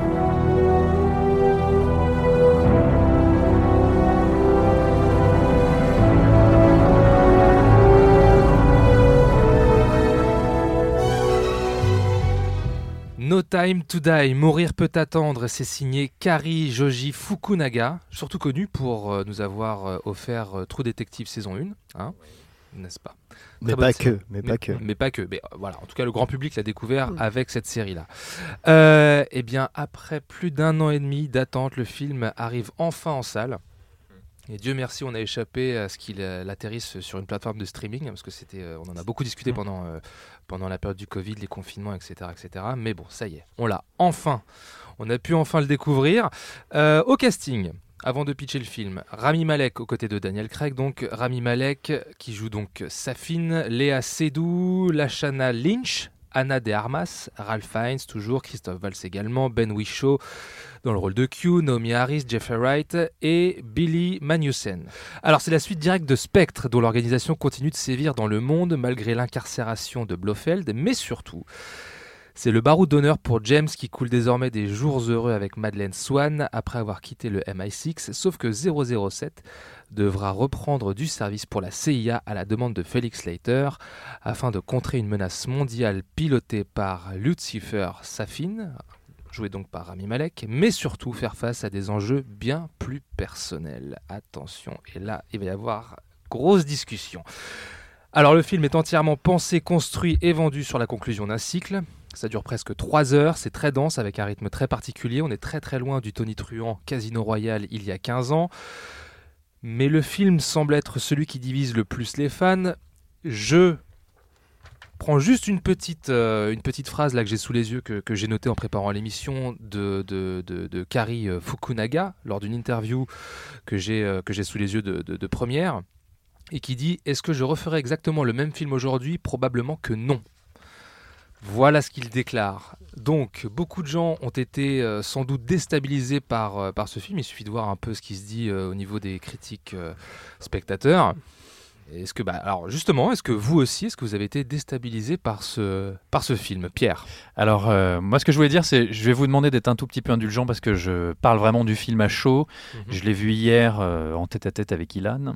Ouais, bah quand on dit à chaud, le voyait euh, on a eu chaud tous les deux. pour la seconde fois, spoiler alert. Alors, Euh, spoiler alerte, pardon.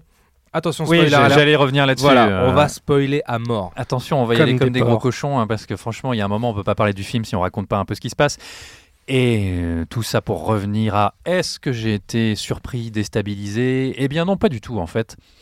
Euh, moi, c'est un film, pour faire un petit peu l'historique, que je n'attendais, mais alors absolument pas. Alors bien sûr, j'étais curieux de voir ce que ça pouvait donner, tous ces reports de date de sortie, blablabla. C'est un James Bond, j'allais quand même le voir de toute façon. Mais c'est un film que j'avais pas tellement envie de voir parce que j'y croyais pas une seule seconde. Je pensais vraiment être terriblement déçu, je pensais que ça allait être raté, je m'attendais à Spectre bis. Et non, alors euh, pour donner mon avis globalement, il y a des bonnes choses. Enfin, moi je m'attendais vraiment à détester, c'est peut-être pour ça que finalement je, je trouve ça euh, globalement pas si mal. Mhm. Est-ce que j'ai été surpris par ce qui se passe dans le film? En fait, pas du tout. Je trouve que le film est très attendu. Il n'y a rien qui m'a réellement surpris à part une introduction que je trouve plutôt très réussie. Alors que pourtant, le film se veut très radical dans ses choix. Premièrement, c'était pas un spoiler, James Bond a pris sa retraite donc dans le film précédent et ici il perd donc le titre de 007 qui est donné à une femme et en plus une femme noire. Ils avaient fait beaucoup de communication là-dessus, le rôle repris par Lashana Lynch. Ça finalement, bah, écoute, euh, je trouve que c'est pas du tout une espèce de rupture euh, dans la narration. Je trouve qu'elle est très inoffensive comme personnage. Je dirais même que son rôle est assez insultant pour l'actrice, mais je vais revenir là-dessus un peu plus tard. Waouh, ok. Moi je trouve qu'il y a de quoi être en colère pour ce personnage. Euh, les grosses révélations du film. Allons-y Franco, dès le début, je balance la sauce. C'est un film où, premièrement, James Bond fonde une famille. Donc en fait, James Bond a une fille. Il ne le sait pas pendant la plupart du- de l'histoire, mais finalement, il le découvre et il n'a pas tellement de réaction. T'as une fille? Ah bon, d'accord. On lit quand même dans ses yeux quelque chose. Oui, Excuse-moi. bon, je suis pas tout à fait d'accord. Et Euh, puis guerre- ensuite, guerre des papas. c'est surtout euh, un film où à la fin James Bond eh ben, euh, eh ben, meurt. Et, euh, et même ça, je trouve que finalement, ça m'a pas du tout surpris. C'était très attendu. Moi, je trouve qu'il y avait quelque chose. J'étais pas spoilé. On m'avait, j'avais rien lu, on m'avait rien dit, mais je trouve que c'était très dans l'air du temps. Moi, quand j'ai vu cette fin, je savais très bien qu'elle allait arriver. Quand on a révélé qu'il avait un enfant, j'en étais persuadé. En fait, je l'ai Mhm. dit à Ilan à la sortie du film, je le savais. En fait, c'était gros comme une maison. Euh, et puis en plus, de toute façon, je trouve que le film n'a que très peu de courage finalement dans ses choix pseudo-radicaux parce que on tue James Bond et puis deux secondes après dans le générique on vous dit vous inquiétez pas en gros James Bond va revenir. Donc bon on désamorce tout de suite la chose. Euh, et puis surtout on amène ces gros choix radicaux un petit aparté sur le dernier film qui clôt la série. Donc s'ils avaient pris tous ces choix euh, effectivement dès Quantum of Solace là oui ça aurait réinventé le personnage on aurait dû composer avec pendant toute une saga ce qui n'a pas été fait là on amène ça à la fin. Bon pourquoi pas hein. mais je, trouve que c'est un film qui est as- assez euh, Convenu. je trouve que c'est un James Bond assez comme un autre. Euh, Il y a des très bonnes scènes d'action, cette scène d'intro en Italie avec une super cascade sur un pont. Enfin, moi, je trouve que ça marche très bien. Euh, Le reste, c'est très habituel, je Ok. trouve. Ilan Euh, je- avant de donner mon avis, je pense qu'il faudrait remettre un peu le film dans, dans son contexte, parce que c'est un film qui est revenu de loin, euh, Oh oui. hors, hors Covid, mais bon, le Covid en a rajouté une, une couche. C'est-à-dire qu'après euh, après le succès de, de Spectre et le fait que, bon, bah voilà, Sam Mendes n'allait pas, pas rempiler une troisième fois, faut pas déconner non plus, euh, c'est un film, voilà, qui. euh, c'est un projet qui se qui cherchait. Il y a eu plusieurs, euh, plusieurs réalisateurs, comme d'habitude, qui étaient, euh, qui étaient évoqués. Euh, Christopher Nolan, qu'on évoque à chaque fois qu'on veut, qu'on veut relancer la machine Bond. Il paraît qu'il y a eu Denis Villeneuve aussi. Mais vu ses, ses récents propos, je, j'en doute un peu quand même. Il n'y a pas que- eu Nicolas Winding Refn, ou alors c'était sur Spectre peut-être. Il je y a sais eu- qu'il il- été dans le dans le choix dans les Ah, choix. oui, il a non, mais pas, pendant celui-ci. Mais il y a eu, il y a eu Yann Demange, Ah oui. qui était Oui, réalisateur, vrai, le euh, réalisateur français, ouais. belge, et David Mackenzie, qui avait réalisé Comment Mm. Chérie avec, euh, Ah, avec. Jeff Bridges. Donc, euh, et tout ça pour finalement, finalement, mais si je puis dire, atterrir entre les mains de Danny Boyle, Mm. et euh, qui avait préparé un script avec euh, son scénariste John Hodge. Il n'avait pas finalisé. hein. Ouais, il n'avait pas finalisé et voilà, son, il était, il était associé au projet, tout devait bien se passer. Le tournage devait commencer, je crois, en 2019 ou un peu avant, je ne sais plus. Et, euh, et tout d'un coup, bah, il est débarqué du, du projet, il quitte le projet pour euh, En août différents, 2018. ouais, ouais. Hmm. pour différents artistiques. euh, Hmm. alors, on ne sait pas trop ce que, ce que contenait son, son scénario. Des rumeurs disaient déjà à l'époque qu'il prévoyait de faire, de faire mourir Bond et que ça n'avait pas, que ça avait pas plu justement. Alors, moi j'ai entendu l'inverse. Moi j'ai entendu qu'il a refusé de faire le film parce qu'il ne voulait pas faire mourir Bond. Moi aussi j'ai entendu ça, ouais. Ah, moi, moi j'ai pas. Enfin bref, importe. en tout cas, qu'il avait des choix extrêmement euh, euh, radicaux, qui, qui ça avait l'air, ça avait l'air d'être un truc assez dingue. Bon, on saura jamais. Ça, ça rejoint la longue liste des, euh, des films fanta- fantasmés. Finalement, il n'aura réalisé de James Bond que le petit Bah, segment aux Jeux Olympiques. Jeux. Olympiques, ouais. Ce truc, donc c'était c'était assez logique qu'il euh, atterrisse là-dedans. Et pour finalement, bah, effectivement, euh, que le projet atterrisse entre les mains de euh, Fukana- Joji Fukunaga, voilà, ouais. Fukunaga, je suis désolé d'écorcher son nom, qui a réécrit, euh, qui a réécrit le, le script.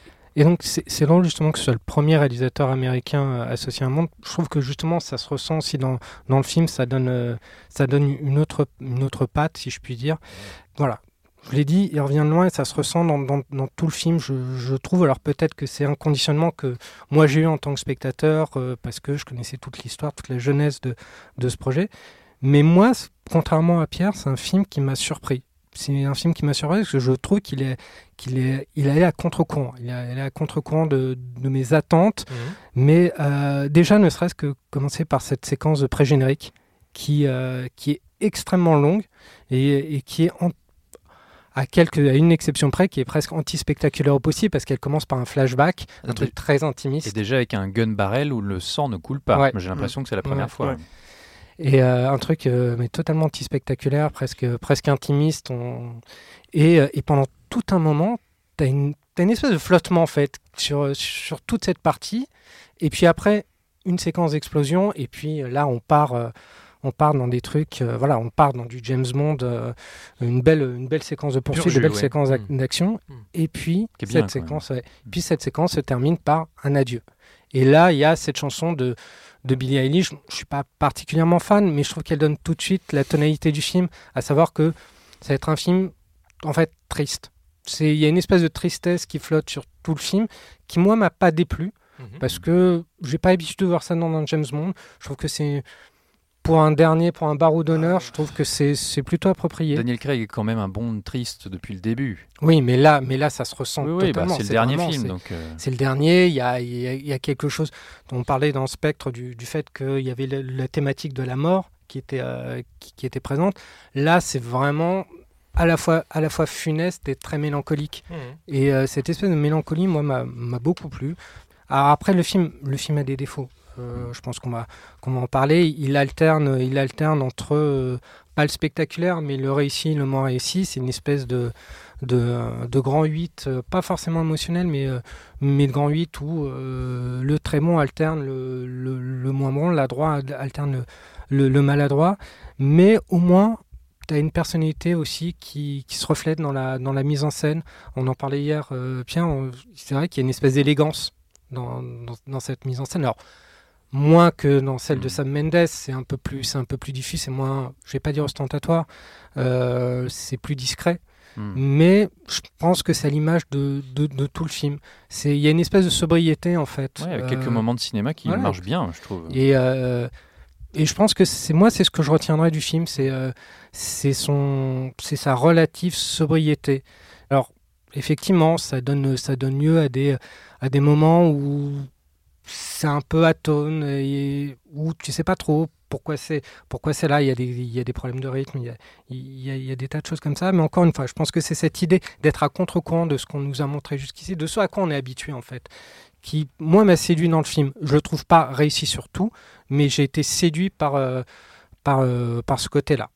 Alors, je vais faire très court parce que j'ai très envie de t'entendre, Julien, parce que tu, voilà, on va dire quand même euh, ce qui, ce qui se passe en, en off. Et il nous a dit, vous dites tous d'abord ce que vous avez pensé du film et je termine. Ok, très bien. Alors je vais faire très court parce que j'ai très très hâte de t'entendre. Moi, il m'aura fallu beaucoup de temps pour le digérer. Euh, il m'aura fallu, je pense, 48 heures pour me positionner clairement en fait. D'accord. Je, suis- je suis- je suis passé par plein de, plein de phases avec ce film. C'était, ouais, comme tu le disais, le grand 8, c'était les montagnes russes, tout le temps, en fait. Euh, mais, mais en fait, aujourd'hui, je pense que j'aime beaucoup le film. Je l'aime de plus en plus en y repensant, Ah en ouais. fait. Ouais, ouais. Et je, j'ai du mal à, à- à comprendre les réactions épidermiques, négatives, par rapport justement à ce que, à ce, que ce, ce- ce film-là donne du personnage pour moi, enfin, je me suis dit, j'ai envie de me dire, mais vous attendiez à quoi en fait? C'était, c'était évident qu'on allait partir un peu dans cette direction. C'était évident qu'on allait un peu partir dans cette direction. Pour moi, le film est un peu une évidence finalement, mais pas, euh, je suis pas comme toi Pierre en me disant c'était convenu, c'était attendu, etc. Euh, c'est- ce que j'attendais, c'est ce que j'espérais voir, je l'ai eu. Euh, et moi, ça me touche en fait. Ça me touche euh, ce, que, ce, que, ce, que, ce que le film raconte euh, du personnage. Et je pense que je pense que c'est un film qui peut euh, Être se avec le temps. réévaluer avec le temps. C'est pas impossible. Après, moi, je, répète que voilà, moi, je trouve au final le film assez, oui, attendu. Peut-être que banal était pas le bon mot.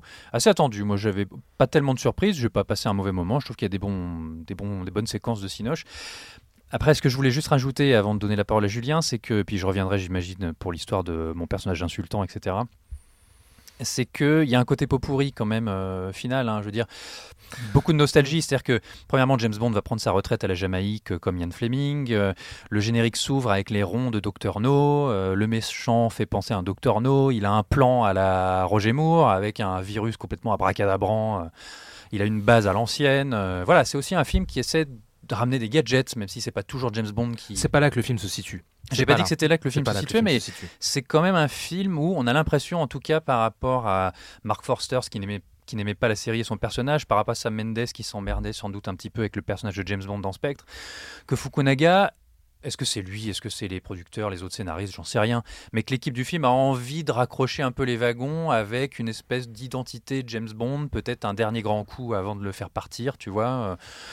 C'est c'est pas impossible. Oui, non, mais sans doute, euh, peut-être, mais euh, néanmoins, moi je trouve que voilà, il faut, il faut accepter que Bond soit poussé dans ses derniers retranchements euh, avec ce film-là. Le Bond de Craig. Le, oui, le Bond de Craig. Parce qu'en fait, c'est ça, voilà. Et, et, et, et ce film-là, il y a effectivement ce côté pot pourri, mais en fait, j'ai l'impression, et, et, et c'est- c'est c'est- c'est étonnant, je trouve que ce No Time to Die fait ressortir, ne, fait, ne, ne fait ressortir que le meilleur, en fait, de toute la période Craig, en fait. Ah oui? Ouais. Je trouve qu'il est-ce y, a- que- il y a que le meilleur. On retient que le meilleur, finalement, dans tous les cinq films. Ouais, mais est-ce que tu dis pas ça parce que là tu es témoin de la fin d'un cycle Bond et donc en fait ça te ravive tous tes souvenirs Bien quoi. sûr. Ouais. Non, non, mais je veux dire, euh, je, je, je, je- ça, me, ça me permet de, garder, de ne garder que le meilleur, en tout cas, de. Et puis de- ça, de reste- Daniel ça, Craig. ça reste une fin émouvante. Je trouve que comme Ouais. sortie de piste, c'est tellement plus digne que Spectre. Il y a, il y a, il y a quelque chose. digne, eff- voilà, c'est digne. Non, mais je, je trouve que voilà, c'est il part, il part un C'est peu. pas la avec, euh, guigne, hein, c'est non, c'est pas la guigne, Ouais. c'est digne. Mm. Il part un peu avec, avec, avec les honneurs. C'est un peu plus de classe quand même de tenue que, que Spectre. Et c'est effectivement cohérent, même si moi je je l'attendais pas. Et ce que j'ai beaucoup apprécié dans ce, dans ce Mourir peut attendre, au-delà de ce que je disais tout à l'heure sur la mélancolie, ça c'est quelque chose qui me touche parce que c'est quelque chose que je m'attendais pas dans un film de, de, de, ce- de ce type-là, c'est qu'à un moment donné, ils ont eu quand même le courage de, de, de tuer leur héros. À un moment donné, tu, tues- tu tues la légende, même si c'est pour après la faire revivre sous une autre incarnation. Tu as une incarnation qui, qui meurt véritablement. Je veux dire, euh, jusqu'ici, Ro- Roger Moore, euh, Roger Moore n'est- il n'y avait, pas, euh, il y avait pas la mort de Moore, il n'y avait pas la mort de Dalton, il n'y avait pas la, la mort de Connery. Ça, ça, ça donnait lieu à une autre, à une autre Mhm. incarnation. Mm. Mais ces personnages-là, je trouve que c'est dans du- l'air du temps ça tu vois. ouais, Oui, peut-être, mais parce que c'est peut-être. vrai, Mais le- ces personnages-là restaient vivants d'une certaine Oui, mais manière. le grand public a été conditionné. On a travaillé les esprits justement sur la fin d'un- cycle. Puis même Oui, je veux dire Marvel bute ses héros. euh, Oui, mais pour les faire, pour, pour- Oui. pour les faire revenir, Oui, ils sont la même incarnation. du temps je trouve ça. Là, là, on parle d'une incarnation même, si tu veux, d'un cycle qui se termine d'un personnage, euh, du- de toute une mythologie, parce Mm. que c'est la mythologie Craig qui maintenant disparaît. Je veux dire, James Bond doit revenir, mais c'est impossible qu'il revienne avec Ralph Fiennes, Ah avec, non, euh, bien avec sûr, là, Harris, etc. le... Là, euh, là tu as, un cycle qui est véritablement terminé et de façon irrévocable. Tu ne peux pas le faire revenir. On ne pourra pas refaire un jamais plus jamais, par exemple, à un moment Oui, mais donné. tu vois, euh, Donc je trouve ça intéressant. à l'in- à l'inverse, si, euh, si James Bond ne mourait pas à la fin, moi je le voyais très bien aussi partir avec sa DB5, euh, Madeleine Swan et sa gamine. Et pour moi, ça me suffisait aussi tout autant. Oui, mais bon, c'était la- dans, dans Spectre, il partait aussi euh, avec elle, donc il y avait toujours un moyen après de le faire ressortir Oui, mais il y avait un siège retraite. auto derrière, tu vois. La Voilà, DB5, c'est c'est ça. c'est différent. Non, mais il y avait toujours un moyen de le faire revenir un- de, un siège- revenir un de siège enfant, un réhausseur. ouais. éjecte Avec les gadgets de cul.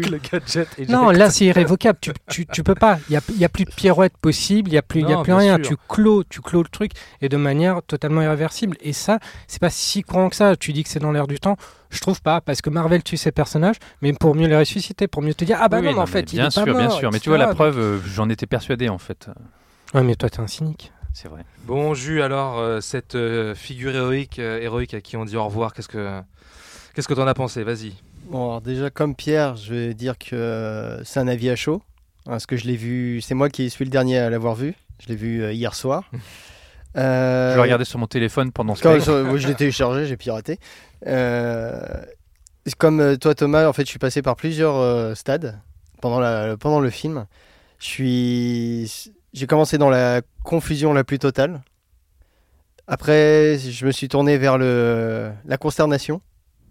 Carrément. Bah. Après, je suis passé par euh, la tristesse. Et je suis sorti de la salle en colère. Ouais, c'est vice versa chez toi en fait. Ouais, ouais. Ouais, non, je suis passé. ouais, voilà, j'ai fait vice versa. Mais est-ce que tu avais pris tes pilules? Non. Ah ben voilà. Non, j'ai pas pris mes médocs. non, c'est. euh, Voilà, c'est un épisode que j'ai détesté. Ah, mais, carrément. mais, mais à un bah, niveau. euh, Pire que Quantum quoi. Ah oui, non, mais Quantum, c'est un film irritant parce qu'il y a la bonne base et qu'en fait, il, il, il gâche tout. Enfin, enfin il, il gâche tout. Mais là, enfin, là, j'ai jamais autant ressenti un, un sentiment de gâchis total. Hmm. C'est pour moi, c'est on pouvait, tu vois, on pouvait pas faire pire dans, dans le sens symbolique. Enfin, je veux dire, c'est un épisode que je ne déjà que j'ai pendant euh, au moins une heure et demie, j'ai fait, je ne comprends pas ce film, mais pas du tout en fait. Je trouve que c'est un film qui est totalement incohérent dans sa fabrication.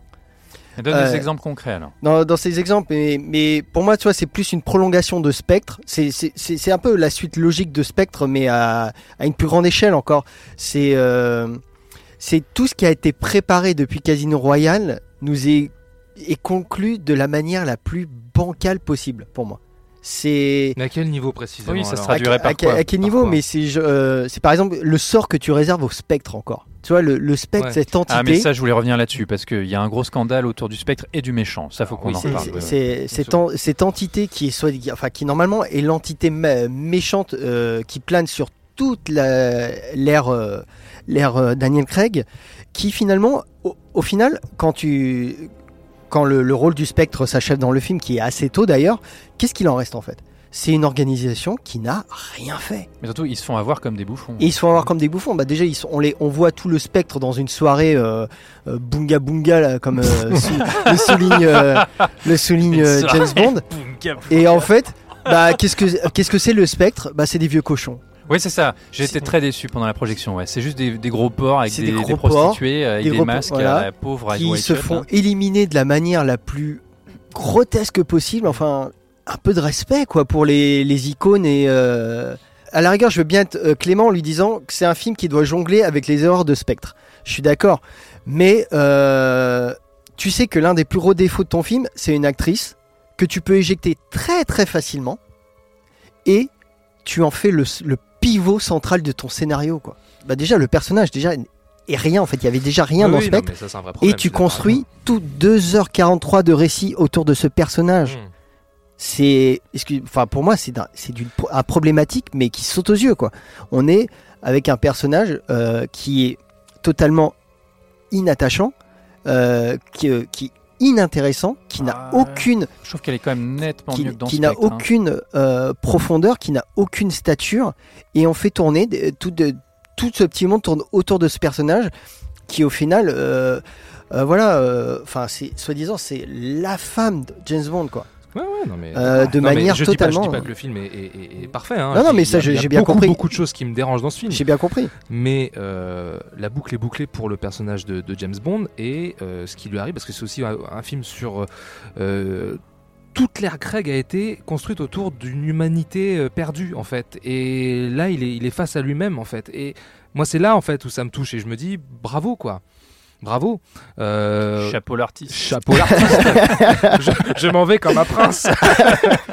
donc, euh, donc voilà, c'est. Non mais le parcours est logique sur le papier, mais dans l'exécution, je trouve ça totalement gauche. Là, on le fait mourir.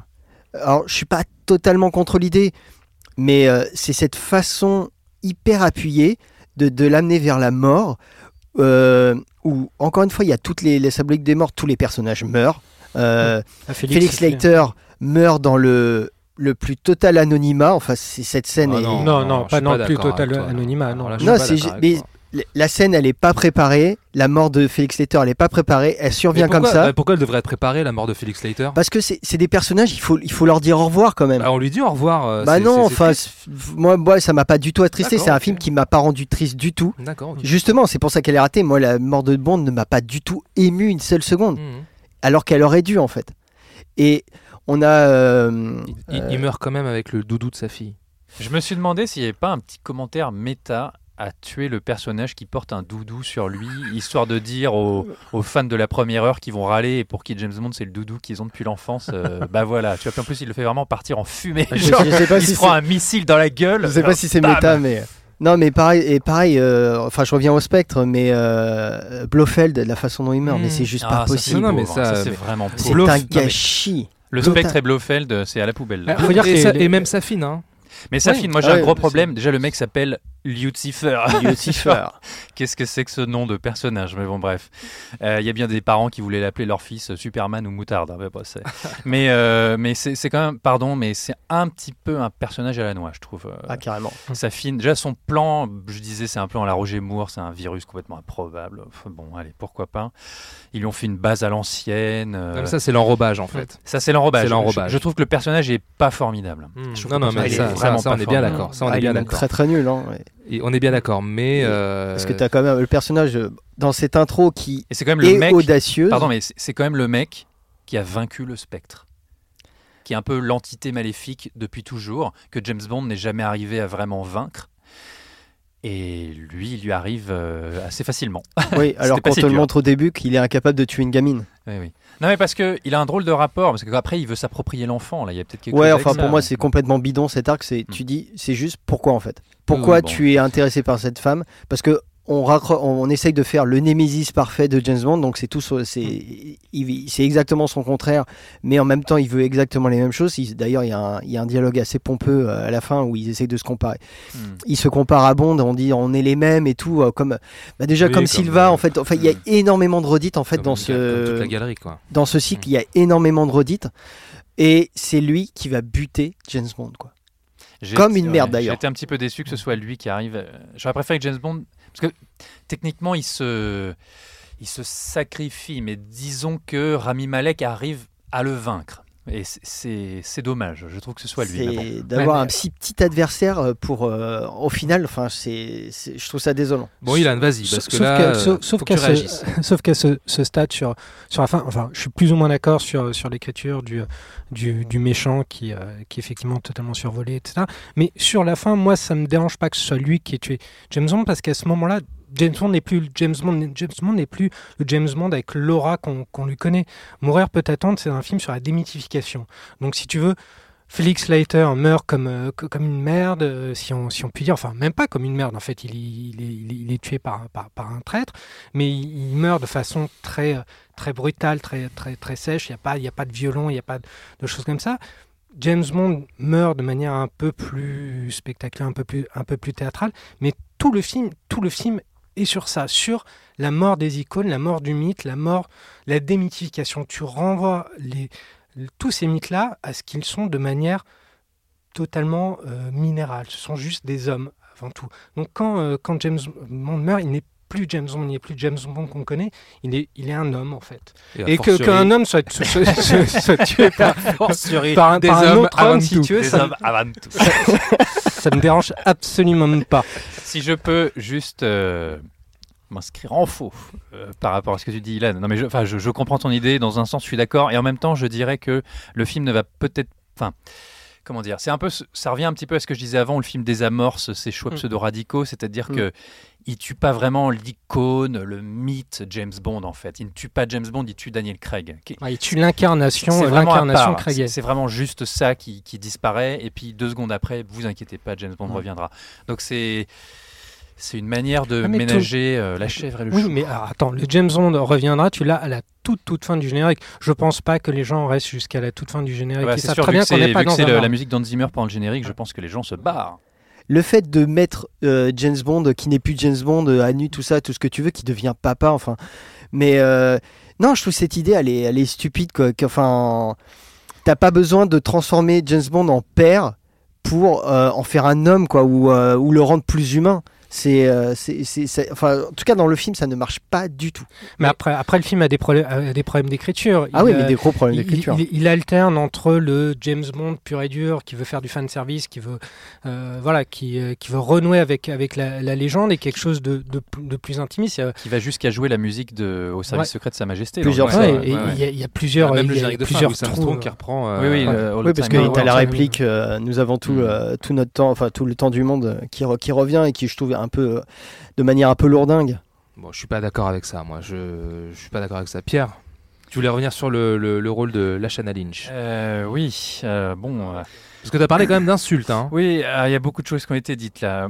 Euh, moi, je dirais que je suis déçu aussi par la, le rôle des personnages féminins. C'est un film de James Bond, donc c'est lui le héros, point barre. Mais je m'attendais à avoir des personnages féminins peut-être un peu plus développés et un peu plus intéressants. moi, je suis assez séduit par le personnage de Amade Armas.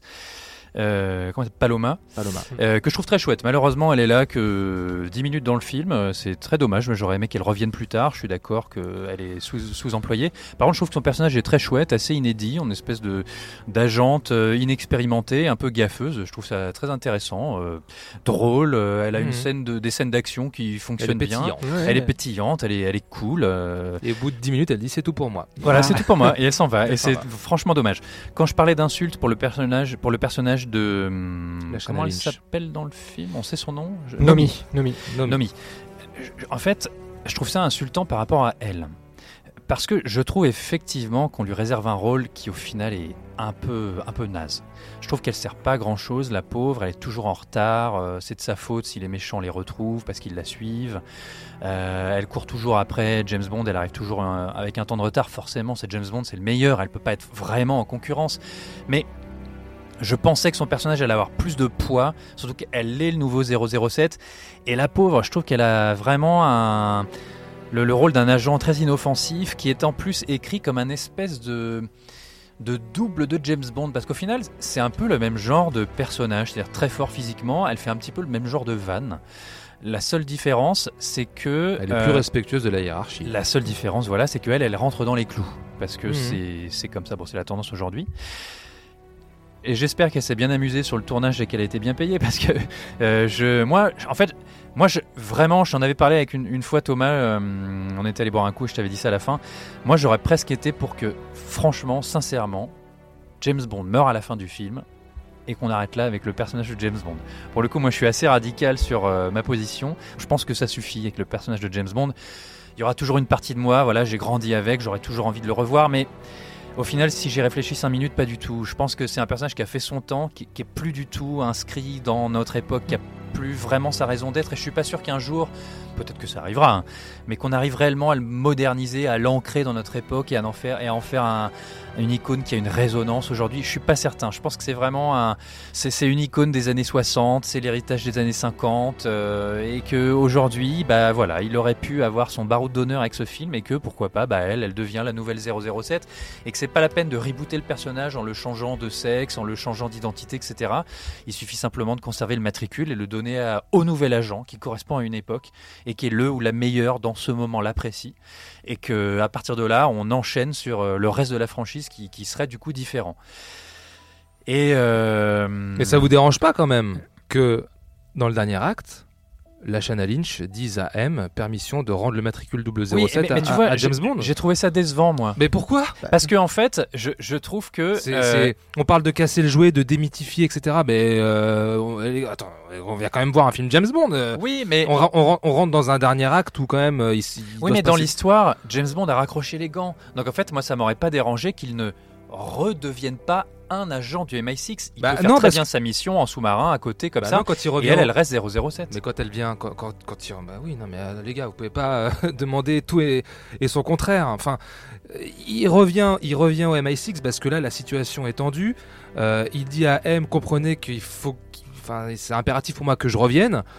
Et, et dans le même temps dire, euh, dire, bah non, finalement, euh, euh, la Shana Lynch aurait dû garder le matricule 007 jusqu'à la fin, jusqu'à ce que Greg meure. Non, Enfin, pas ça- moi, c'est pas ça que je dis. hein. C'est juste qu'il aurait fallu qu'elle, euh, ça soit un personnage qui compte dans le film.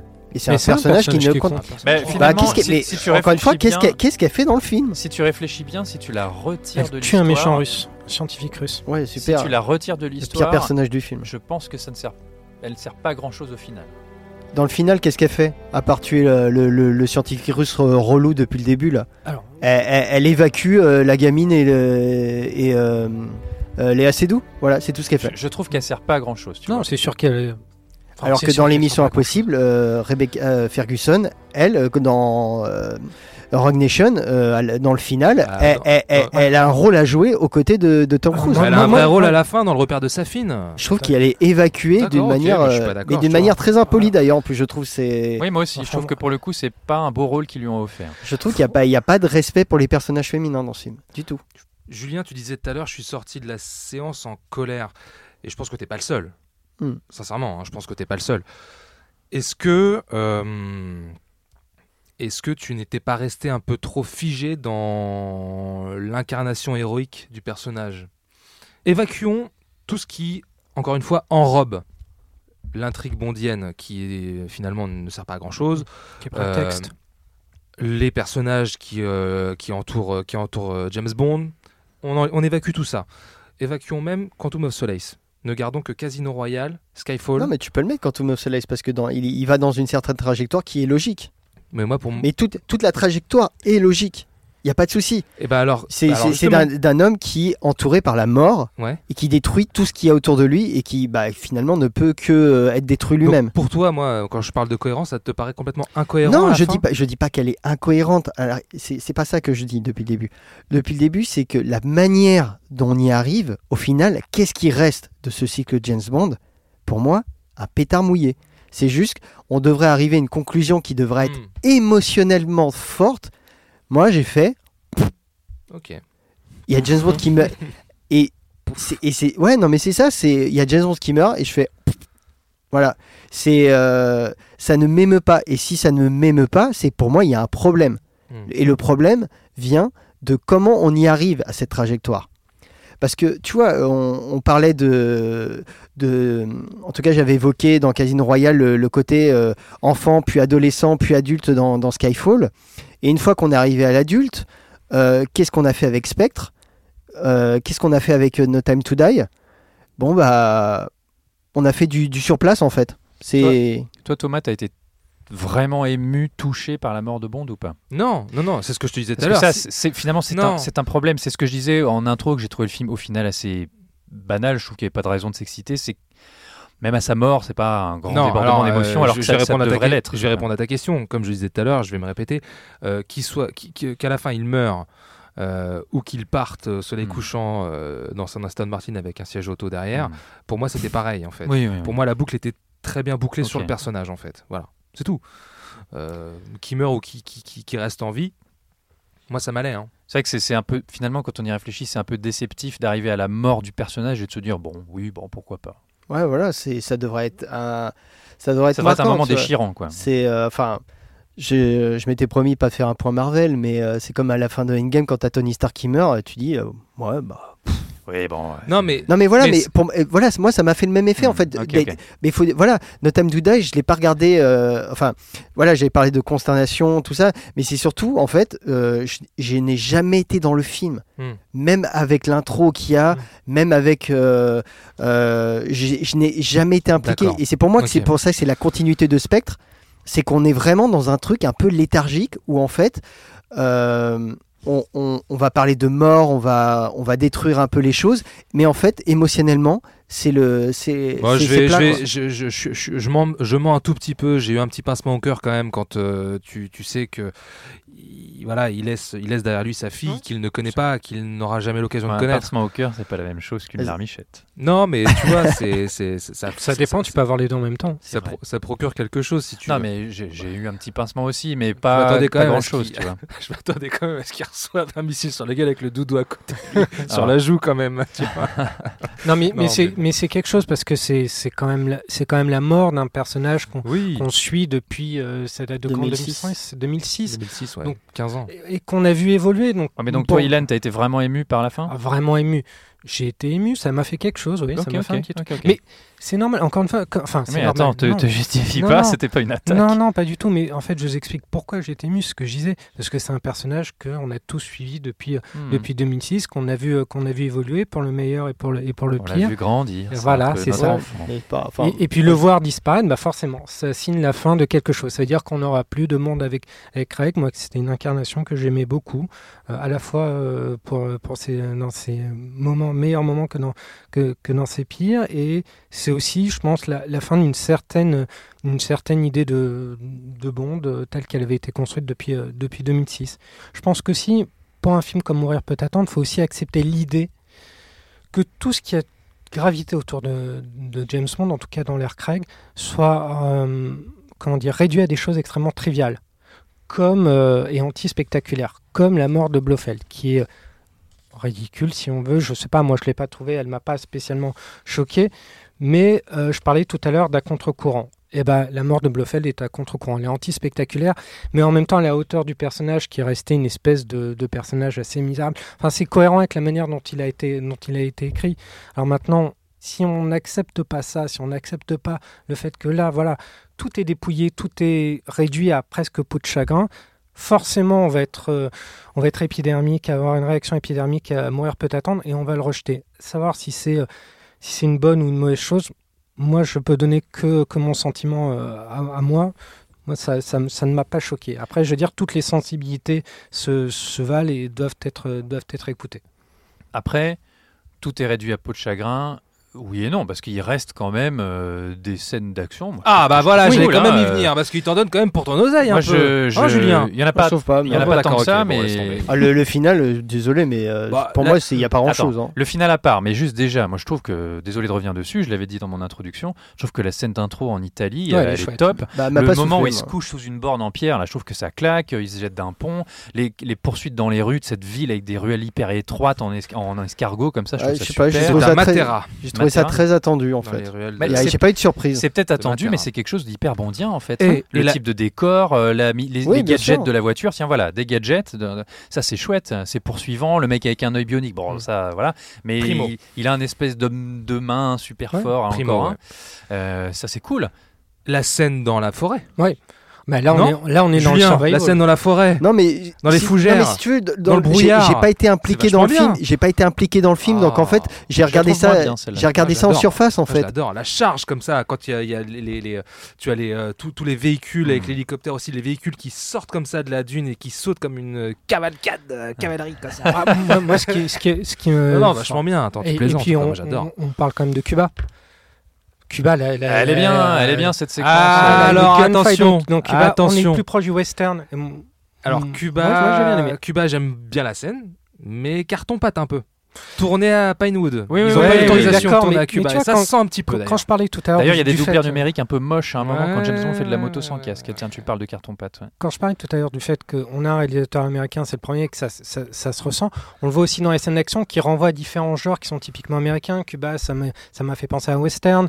La scène de poursuite dans la forêt, pour moi, c'était un survival. C'était un truc. Il y avait, il y avait plus rien de, de so british, Ouais. on va dire. Oh. Et, euh, Mais Ouais, la, scène en Italie est très bondienne, moi je oui, la début. scène en Italie est mondiale. Et depuis vrai. le début de ce podcast, Craig, tu parles beaucoup des corps dans l'espace. Mhm. Là, on a encore la preuve euh, que justement ça a une importance euh, toute particulière, surtout avec euh, Fukunaga. Je pense justement à, à cette euh, à mince à Paloma, voilà, Mhm. Paloma qui euh, qui a son moment de bravoure euh, en termes de chorégraphie.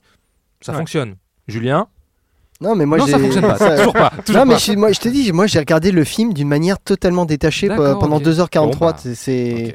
Bah, c'était son endgame, quoi. c'est voilà, mais c'est, Ouais. je suis désolé, mais ouais, c'est pareil. C'est. Ok, ok, Je dirais que le final est peut-être un petit peu déceptif. Moi, je trouve que l'attaque de la base est, euh, somme toute, euh, classique. C'est ni bon Ouais, ni mauvais. Ouais, Bon, c'était voilà. c'était un final un peu à la ténète en fait, euh, un peu Oui. impersonnel quoi. Un peu personnel. C'est- Mm. Alors, c'est un petit peu dommage parce qu'on revient pour le coup dans un décor de base secrète, caché. Des en blocos. un ancien blocos de la Seconde Guerre mondiale. Il y avait de quoi faire quelque chose avec du panache, justement. Après, cette espèce de jardin de poison, là, genre les mecs récoltent du, du poison à la pelle, euh, bon, tout ça, c'est un peu. Bon, pourquoi pas, allez, disons. Mais je m'attendais à bien mieux, je trouve que les décors sont très froids, euh, un peu impersonnels, à l'image de ce méchant, de toute façon, euh, qui porte un masque de kabuki, on sait pas trop pourquoi. Peut-être parce que le réalisateur a des origines japonaises et qu'il a voulu faire un clin d'œil, j'en sais rien. Moi j'ai cru que c'était un clin d'œil au fantôme de l'opéra, mais j'ai pas, j'ai pas compris Oui, qu'il quel, avait quel des serait le figurés, rapport. ouais. Et, et c'est dommage parce que finalement, James Bond, euh, c'est un personnage bon, arrivé dans les années 60 au cinéma, mais qui est quand même un héritier du conflit euh, des années 50, de la guerre froide, mais aussi du conflit finalement de la Seconde Guerre mondiale, de l'expérience qu'a vécu Ian Fleming. Et il tire sa révérence dans un bunker de la Seconde Guerre mondiale. Donc il y avait sans doute quelque chose à faire de plus intéressant, surtout qu'il y a plein de clins d'œil, encore une fois, aux précédentes. euh, aux précédentes incarnations de Bond, avec cette espèce de, de lac qui s'ouvre, euh, Mhm. ça rappelle, euh, voilà, il y a eu un moment, un truc on, a vu que deux fois, ouais. bah, y- c'est c'est des éléments qu'on retrouve un peu partout. Donc euh, Ouais, T'as les tableaux avec tous les M. la, la fin, oui, les tableaux avec tous les M. La fin est un petit peu déceptive et puis après je, je reviens aussi, voilà, avec pour moi euh, la Shanna Lynch qui aurait mérité d'en faire plus parce qu'elle est cool et je trouve qu'à la fin elle est Ah pas ouais. très utile. Mais bon. Je rappelle que dans Spectre, quand même, la base explosait en arrière-plan. On la oui, voyait oui, non, pas. mais Spectre, on a suffisamment parlé de ce film. Bon, euh, bon, on n'arrive à pas te convaincre, euh, Jules. Non, bah non. Non. mais- Tu Et penses pas mais en Zimmer alors? Oh là là là. Zizi, qu'est- qu'est-ce que t'en as pensé de Zizi? Zizi. Ah bah, trop de zizi dans ce film. Zizi Pouzix. Ah, la bande son, euh, pour le coup, je disais que les scènes d'action en Italie étaient bondiennes. La bande son, elle est pas bondienne du tout. hein. Il y a quelques thèmes. pas bondé. euh, enfin, moi, je, re- je retiens absolument rien. Moi, je retiens rien du tout. hein. Il y a, il y a peut-être un ou deux thèmes, il faudrait que je la réécoute, mais euh, oui, elle n'est pas, elle est pas marquante, ouais, effectivement. Bah, c'est Zimmer. Quoi. Moi, mon oreille est immunisée contre Zimmer depuis un petit moment. Donc, dès qu'il y a pris mon Zimmer, vaccin anti-Zimmer, ça me fait rien maintenant. Alors, bon, il n'y a plus de questions triviales pour suite. Par contre, j'en ai une. Je vous en ai trouvé une. Alors, c'est une étude très sérieuse. Je, Ah, je je- vois. je- je- c'est une étude très très La sérieuse. fameuse étude américaine? C'est une étude très sérieuse euh, que j'ai vue passer dans le magazine Madame le Figaro. Combien coûte une journée? Une journée. Combien coûte une journée dans la peau de James Bond? En livre ou en euros ou en En livre. En En livre. livre Combien a coûté le film? De... Non, non, mais de manière. euh, Ouais, non, c'est... Ah, au c'est quotidien. ah, ah, ah, Le- attends, une journée, C'est euh, combien est le train de vie euh, par jour de... C'est ça, voilà, le de train de James vie. le style de vie, le, Le train, train de vie de. James Bond À combien est-ce que vous l'évaluez? Ouh là là, parce qu'il porte des beaux costumes. Euh, Alors dans les anciens, il est habillé par Tom Ford. Là, bon, je... Euh, c'est Bah Tom ouais, Ford, il est c'est toujours Tom Tom Ford, c'est toujours Tom Ford. Ouais. Parce que là, il a pas de costard. Non. Non, mais Si, c'est si, à un toujours moment, Tom Ford, bah, à c'est Cuba. À Cuba, ouais. Ok, donc il est habillé par Tom Ford, ça coûte très cher. Il boit des cocktails qui coûtent très cher. Il a une villa quand même de ouf malade à la Jamaïque. En livres Je sais pas, euh, 2 millions... euh, Non, quand même pas. Non, Non. quand même pas. 450, C'est c'est 600 000, comme le juste euh, prix. ici. Allez, 578 000 livres. Mm. Le train de vie quotidien. J'ai quelques exemples là. Euh, la bouteille de champagne Bollinger, 126 livres, 147 euros. Je vais tout dire en euros maintenant. Une bouteille de whisky Macallan, 18 ans d'âge, 169 euros. Un billet d'avion Londres-Rome en première classe, 5039 euros. Non, mais ça, c'est les frais généraux. Ça, c'est euh, Costume c'est sur le Maxis qui paye. Costume sur mesure, 3087 euros. Encore la location d'une suite au sein de l'hôtel de luxe Palazzo Gattini, dans lequel une nuit coûte 484 euros. Non, mais c'est dément. Bah. James Bond a des sous. Écoute. Non, mais Et, le budget capote dans tout ça.